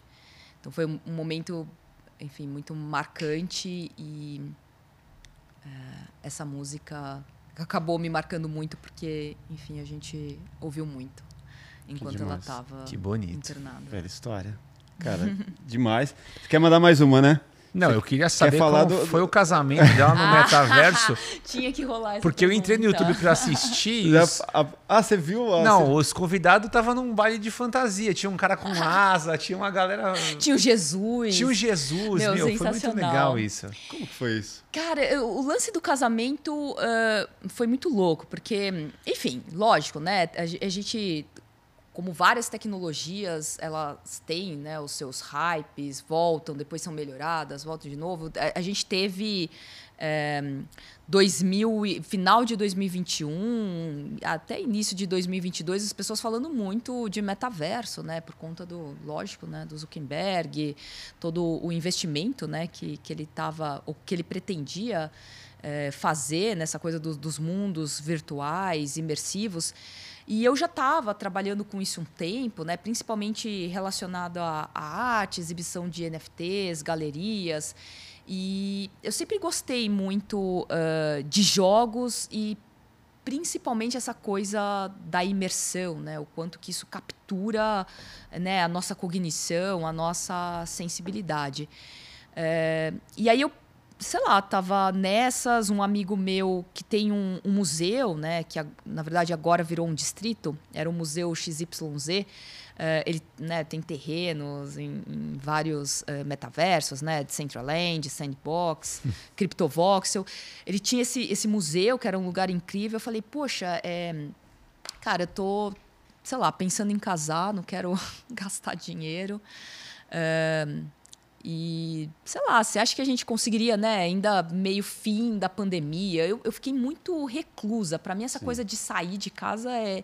Eu diria que é bem recente, assim, meio do final do ano passado para cá. E eu Você falei, já estava poxa, será adaptando que. sua vida para esse. Poxa, ai, tava, assim, terrivelmente estava. E, e ainda saiu muito pouco, mas assim. E aí eu falei, poxa, será que a gente poderia fazer alguma coisa? Tem tantos amigos que saíram eh, do Brasil e, e aí perguntei, ah, será que poderia fazer um, uma cerimônia aí de casamento no metaverso? A gente já aproveita uh, e faz o nosso contratinho uh, e aí coloca em, em, alguma blockchain, enfim, registra isso, deixa para sempre, tá? Vamos fazer? Ah, vamos. E aí, no, até no, no happy hour, isso no, em dezembro uh, de 2021, eu comentei uh, no happy hour da, da, da, CNN que eu ia casar no metaverso. Falei com uma pessoa, porque é, era mais próxima, até pensando em convidá-la, porque eu sei que, que ela estava muito interessada aí nessas tecnologias. E aí fiz esse comentário, acabou chegando. Uh, Ganhou uma grande proporção. É, e, e aí falam assim, nossa, viram como uma oportunidade de documentar e falar sobre o tema, né? Porque muita gente tinha dúvidas, estava se falando muito de metaverso, mas assim, é, pouco uh, se entendia o que, que era metaverso, que não era um mundo virtual específico. Né? Então, assim, viram uma oportunidade de falar sobre o tema. E aí acabaram documentando o, o, o, meu casamento. Na época eu ia fazendo o CryptoVoxel, que é um, uh, um metaverso que você entra do celular, ele é bem mais amigável, democrático. E aí, como acabou, sei lá, se tornando uma, uma série.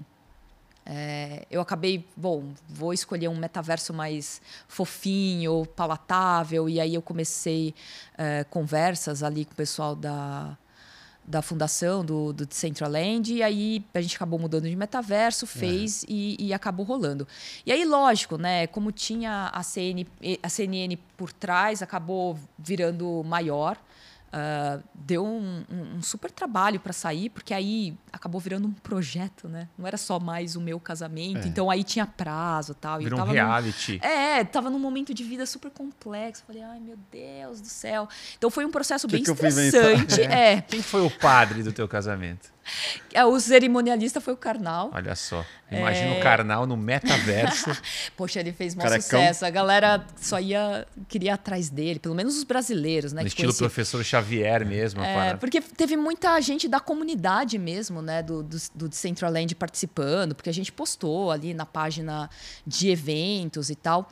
Mas acabou uh, sendo muito legal, é, por mais que tivesse ali alguns problemas técnicos, principalmente quando a gente rodou o vídeo, que era uh, eu, o André e o Karnal, só para ter um pouco de referência humana, não ser totalmente Sim. no metaverso.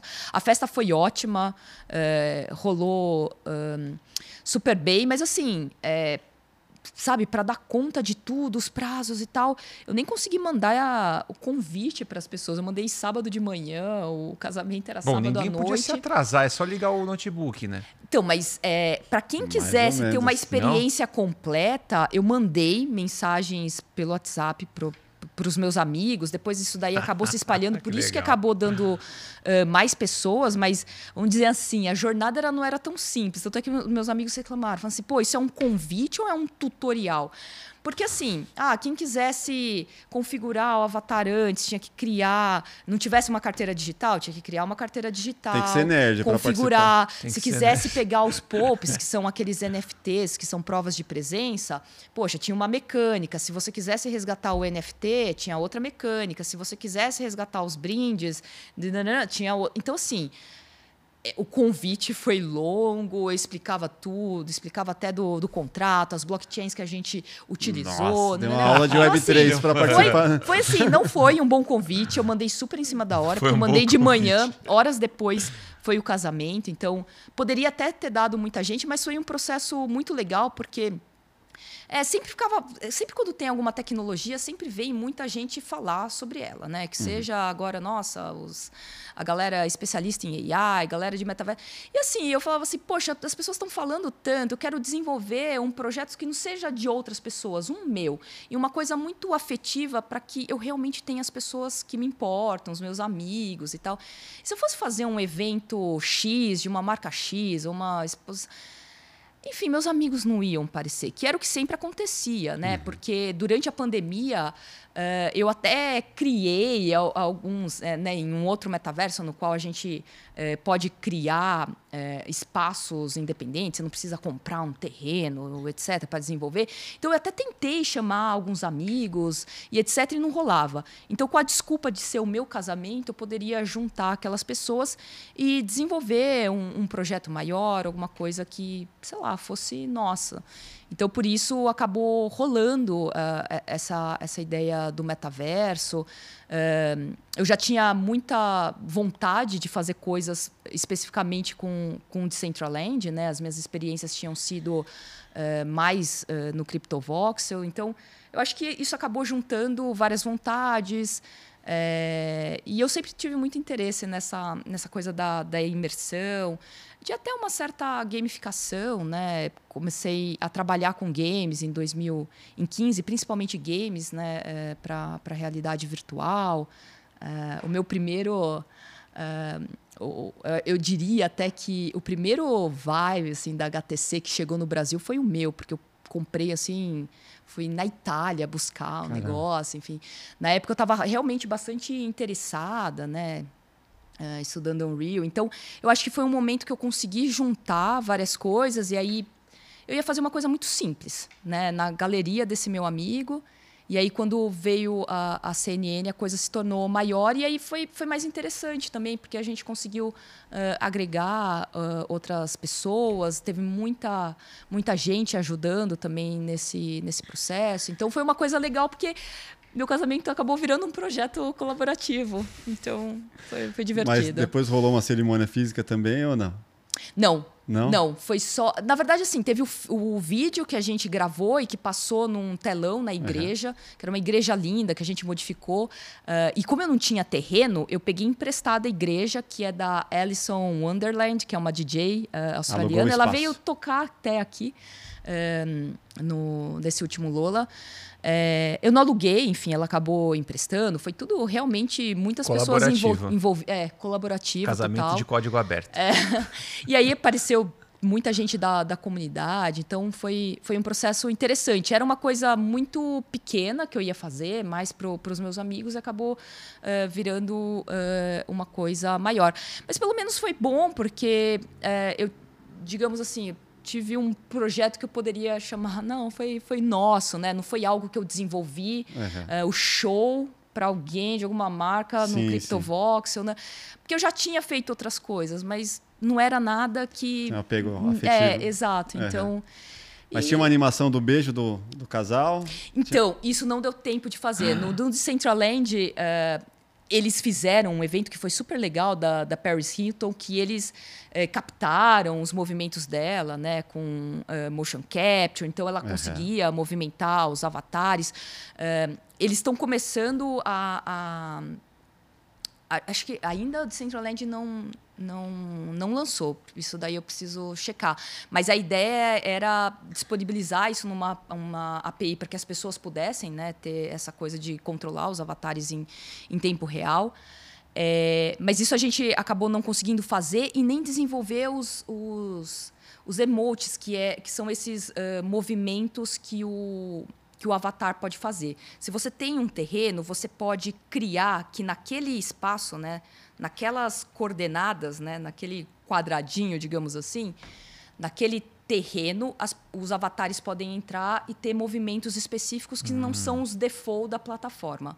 A gente ia fazer isso para ter o beijinho e outros a movimentos. Troca das alianças. Acabou é. não rolando. O único que a gente teve foi na baladinha, na festa depois, que os avatares chegavam e tinham os movimentos de dança que não tinham nada a ver com os default da plataforma, mas isso porque eh, o pessoal do, daquele espaço já tinha desenvolvido, eh, já era um projeto deles, porque, enfim, da, dava um pouco mais de trabalho e, e, no tempo que a gente tinha, porque foi assim, né? Eu falei, ah, no happy hour em dezembro, depois, tipo, já tinha que... Então, assim, não...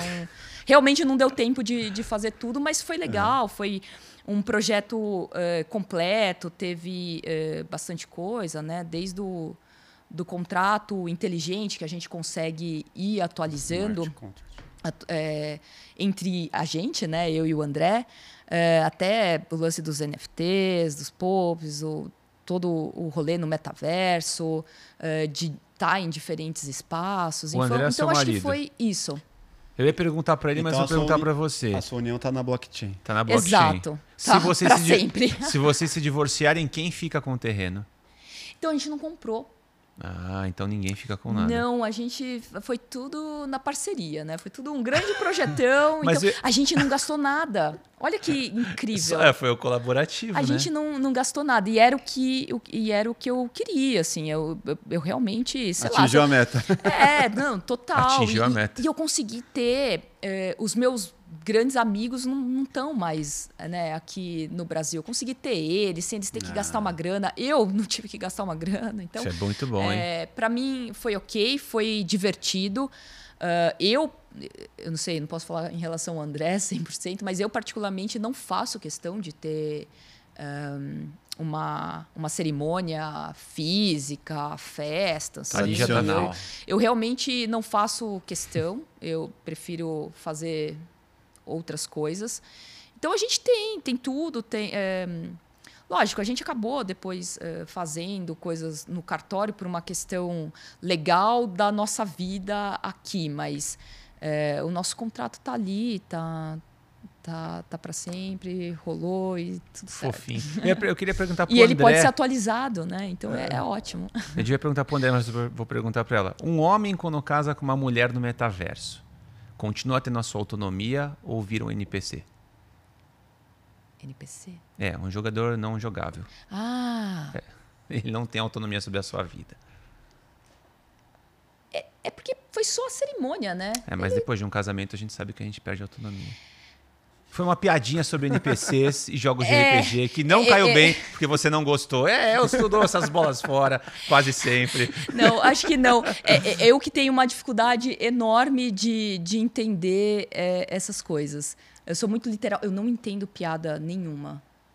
Isso é um, isso é Isso um é afago pra horrível, mim, cara. porque se você É não entende Sheldon. nenhuma, eu, eu- Não, mas é isso é horrível. Sempre rola e eu fico boiando em tudo. Eu sou realmente muito literal. é Vamos uma pro falha quadro explicando piada. Nossa, como- minha. assim, Como que foi lá com o Yuri e com o Bento, então?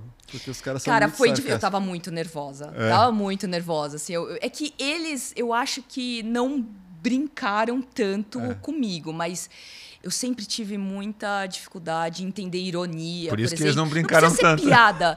Mas assim, no dia a dia ironia. mesmo, com, com o próprio André, né? O, o meu marido, assim, eu não saco ironia.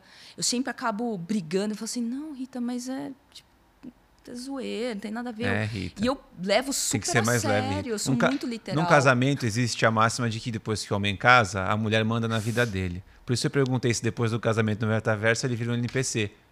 Piada explicada. É, Continuou sem graça. É. É, não, é, é, s- não, somos, somos seres autônomos, os avatares também, ele fazia o que ele queria. Ele, inclusive, sumiu ah, da festa por um momento, Como é que depois ele sumiu voltou. na festa do então- metaverso? Ah, você pode cair nos portais e ir para outro lugar, você muda lá a é- coordenada Mas vocês não estavam no mesmo rolê. lugar. Vocês estavam. Vocês não estavam no mesmo lugar mesmo. Ai, tem tempo ainda, porque isso é uma pergunta. Tem. A gente tá no final, mas pode falar. É, não, a gente estava no, no, no mesmo lugar. Ai, isso foi muito engraçado, porque eu estava passando muito mal. É, Você no dia... ou o seu avatar? Então, Porque o assim, avatar tava, também tem tava um... os, dois, os dois computadores, então ele, na verdade, estava controlando ah, o meu avatar. Eu estava muito mal nesse dia. É, mas. Desculpa, os dois na mesma questão- casa? É. Você isso. estava do lado dele na mesa. Sim. Ok. A gente estava. É, no Deveria mesmo estar. espaço. É, deveria, assim. Na verdade, ele que estava controlando Ih, mais. então foi o casamento só ele controlando as duas máquinas. Mas foi muito. Essa coisa de estar no mesmo lugar foi muito engraçado, porque muita gente, por exemplo, viu o casamento sozinho, porque entrou em outro servidor.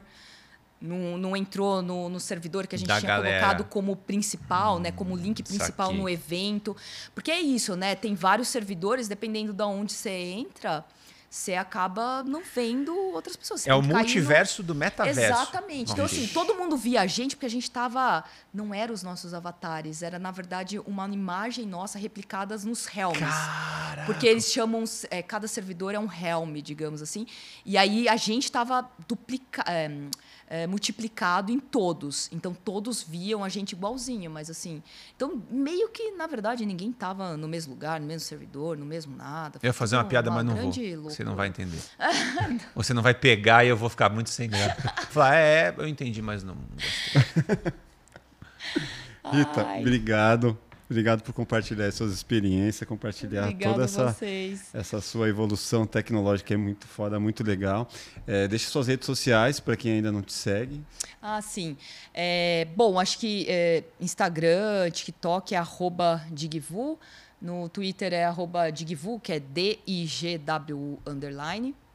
E, bom, também acho que colocando Ritavu dá pra achar, apesar de que tem muitas Ritavus no mundo, mas indo por Digvu, todo mundo me acha. Acho. Edson, deixa o seu aí para quem Eu não te vou, segue. eu devo, eu trouxe um presente final aqui para Rita. Posso, Manda. posso mandar aí para você e para É o uma, podcast? é uma piada. Ela É uma tem- piada. Ih, cara. Quero, então prepare-se para rir. Faz uma imitação, vai. Faz a piada na voz do, Não, eu vou fazer aqui é o seguinte. do Silvio Santos. Aproveitando tudo que você contou, que a gente conversou aqui, eu anotei aqui algumas coisas. É, o seu casamento e toda a sua, sua experiência. E eu, eu, eu, eu vou declamar um poema para você, escrito pelo chat GPT, com as informações que eu vou jogar lá, certo? Boa. Então, qual é a informação que eu vou jogar? Eu pedi para o chat GPT. Me declame um poema futurista, fazendo um mix do conceito de metaverso com os dias atuais, incluindo arquitetura, que eu sei que você gosta, casamento virtual, uma breve explicação sobre NFT, inteligência artifici- artificial e chat GPT. Os personagens principais do poema são dois amigos que se chamam Rita Vu, que trabalham na CNN, e Carlos Máfia, apresentador do podcast mais assistido da internet, o Plugado Podcast. No poema, eu quero que o Mafra vá ao casamento de Rita Vu, que se casará com seu noivo, um robô chamado André.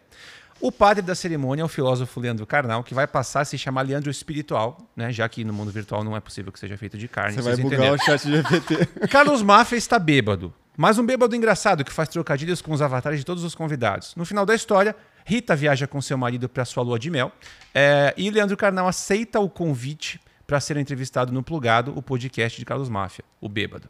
Misture tudo isso, as palavras precisam rimar no estilo poético de Machado de Assis. Se for possível, acrescente um tom épico, mas nada muito carregado. Obrigado. Certo? É isso que eu pedi pro chat GPT. Vamos ver o que, que sai. E agora vamos ver o que, que vai sair. Selecionar tudo, copiar. Isso é pra gente fechar o programa, hein? Colar. Aí dá erro. Não. Vai ficar um negócio assim. Hum. É melhor você me mandar o texto, que o seu não é o 4 já, né? Ó, tá aqui, ó. Oi? você, não tá mas pagando. eu posso fazer, tá aqui, ó. Eu não tô pagando, mas eu já consigo. Vamos Tá lá. pagando. Vamos lá. Regenerar a resposta. O meu não é, o meu é gratuito, mas eu tenho. Tá aqui, ó. Tem a licença do humorista. Tem a licença do humorista, que ela é 30 dias gratuito. Só porque tava bonitinho aberto aqui, ó. Pronto, mandei. Depois Colar. manda o print. Enviar. Vou declamar. Tá, e tá escrevendo aqui, ó. Tá escrevendo mesmo aqui, ó. Tá vendo? E eu vou declamar para você tudo isso que eu, que eu escrevi. Vamos lá.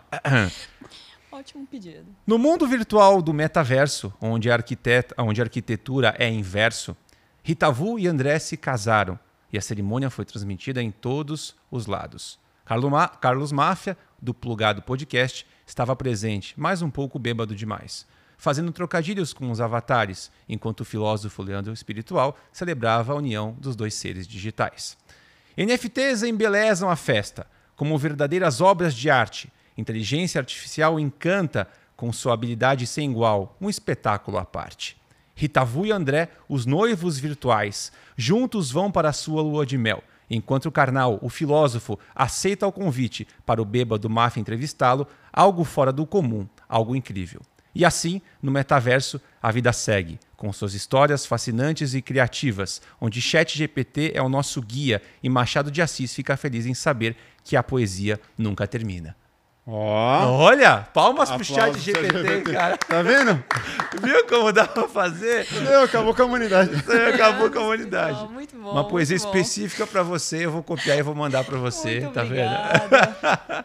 Um presente, só- um presente que você só vai ter aqui no Plugado Podcast. Ó, Adorei, isso, né? adorei. Eternizou. Eternizou seu Gostou? casamento Tá de uma forma É diferente. Isso, ó, que bonito. É isso. Deixa suas redes sociais.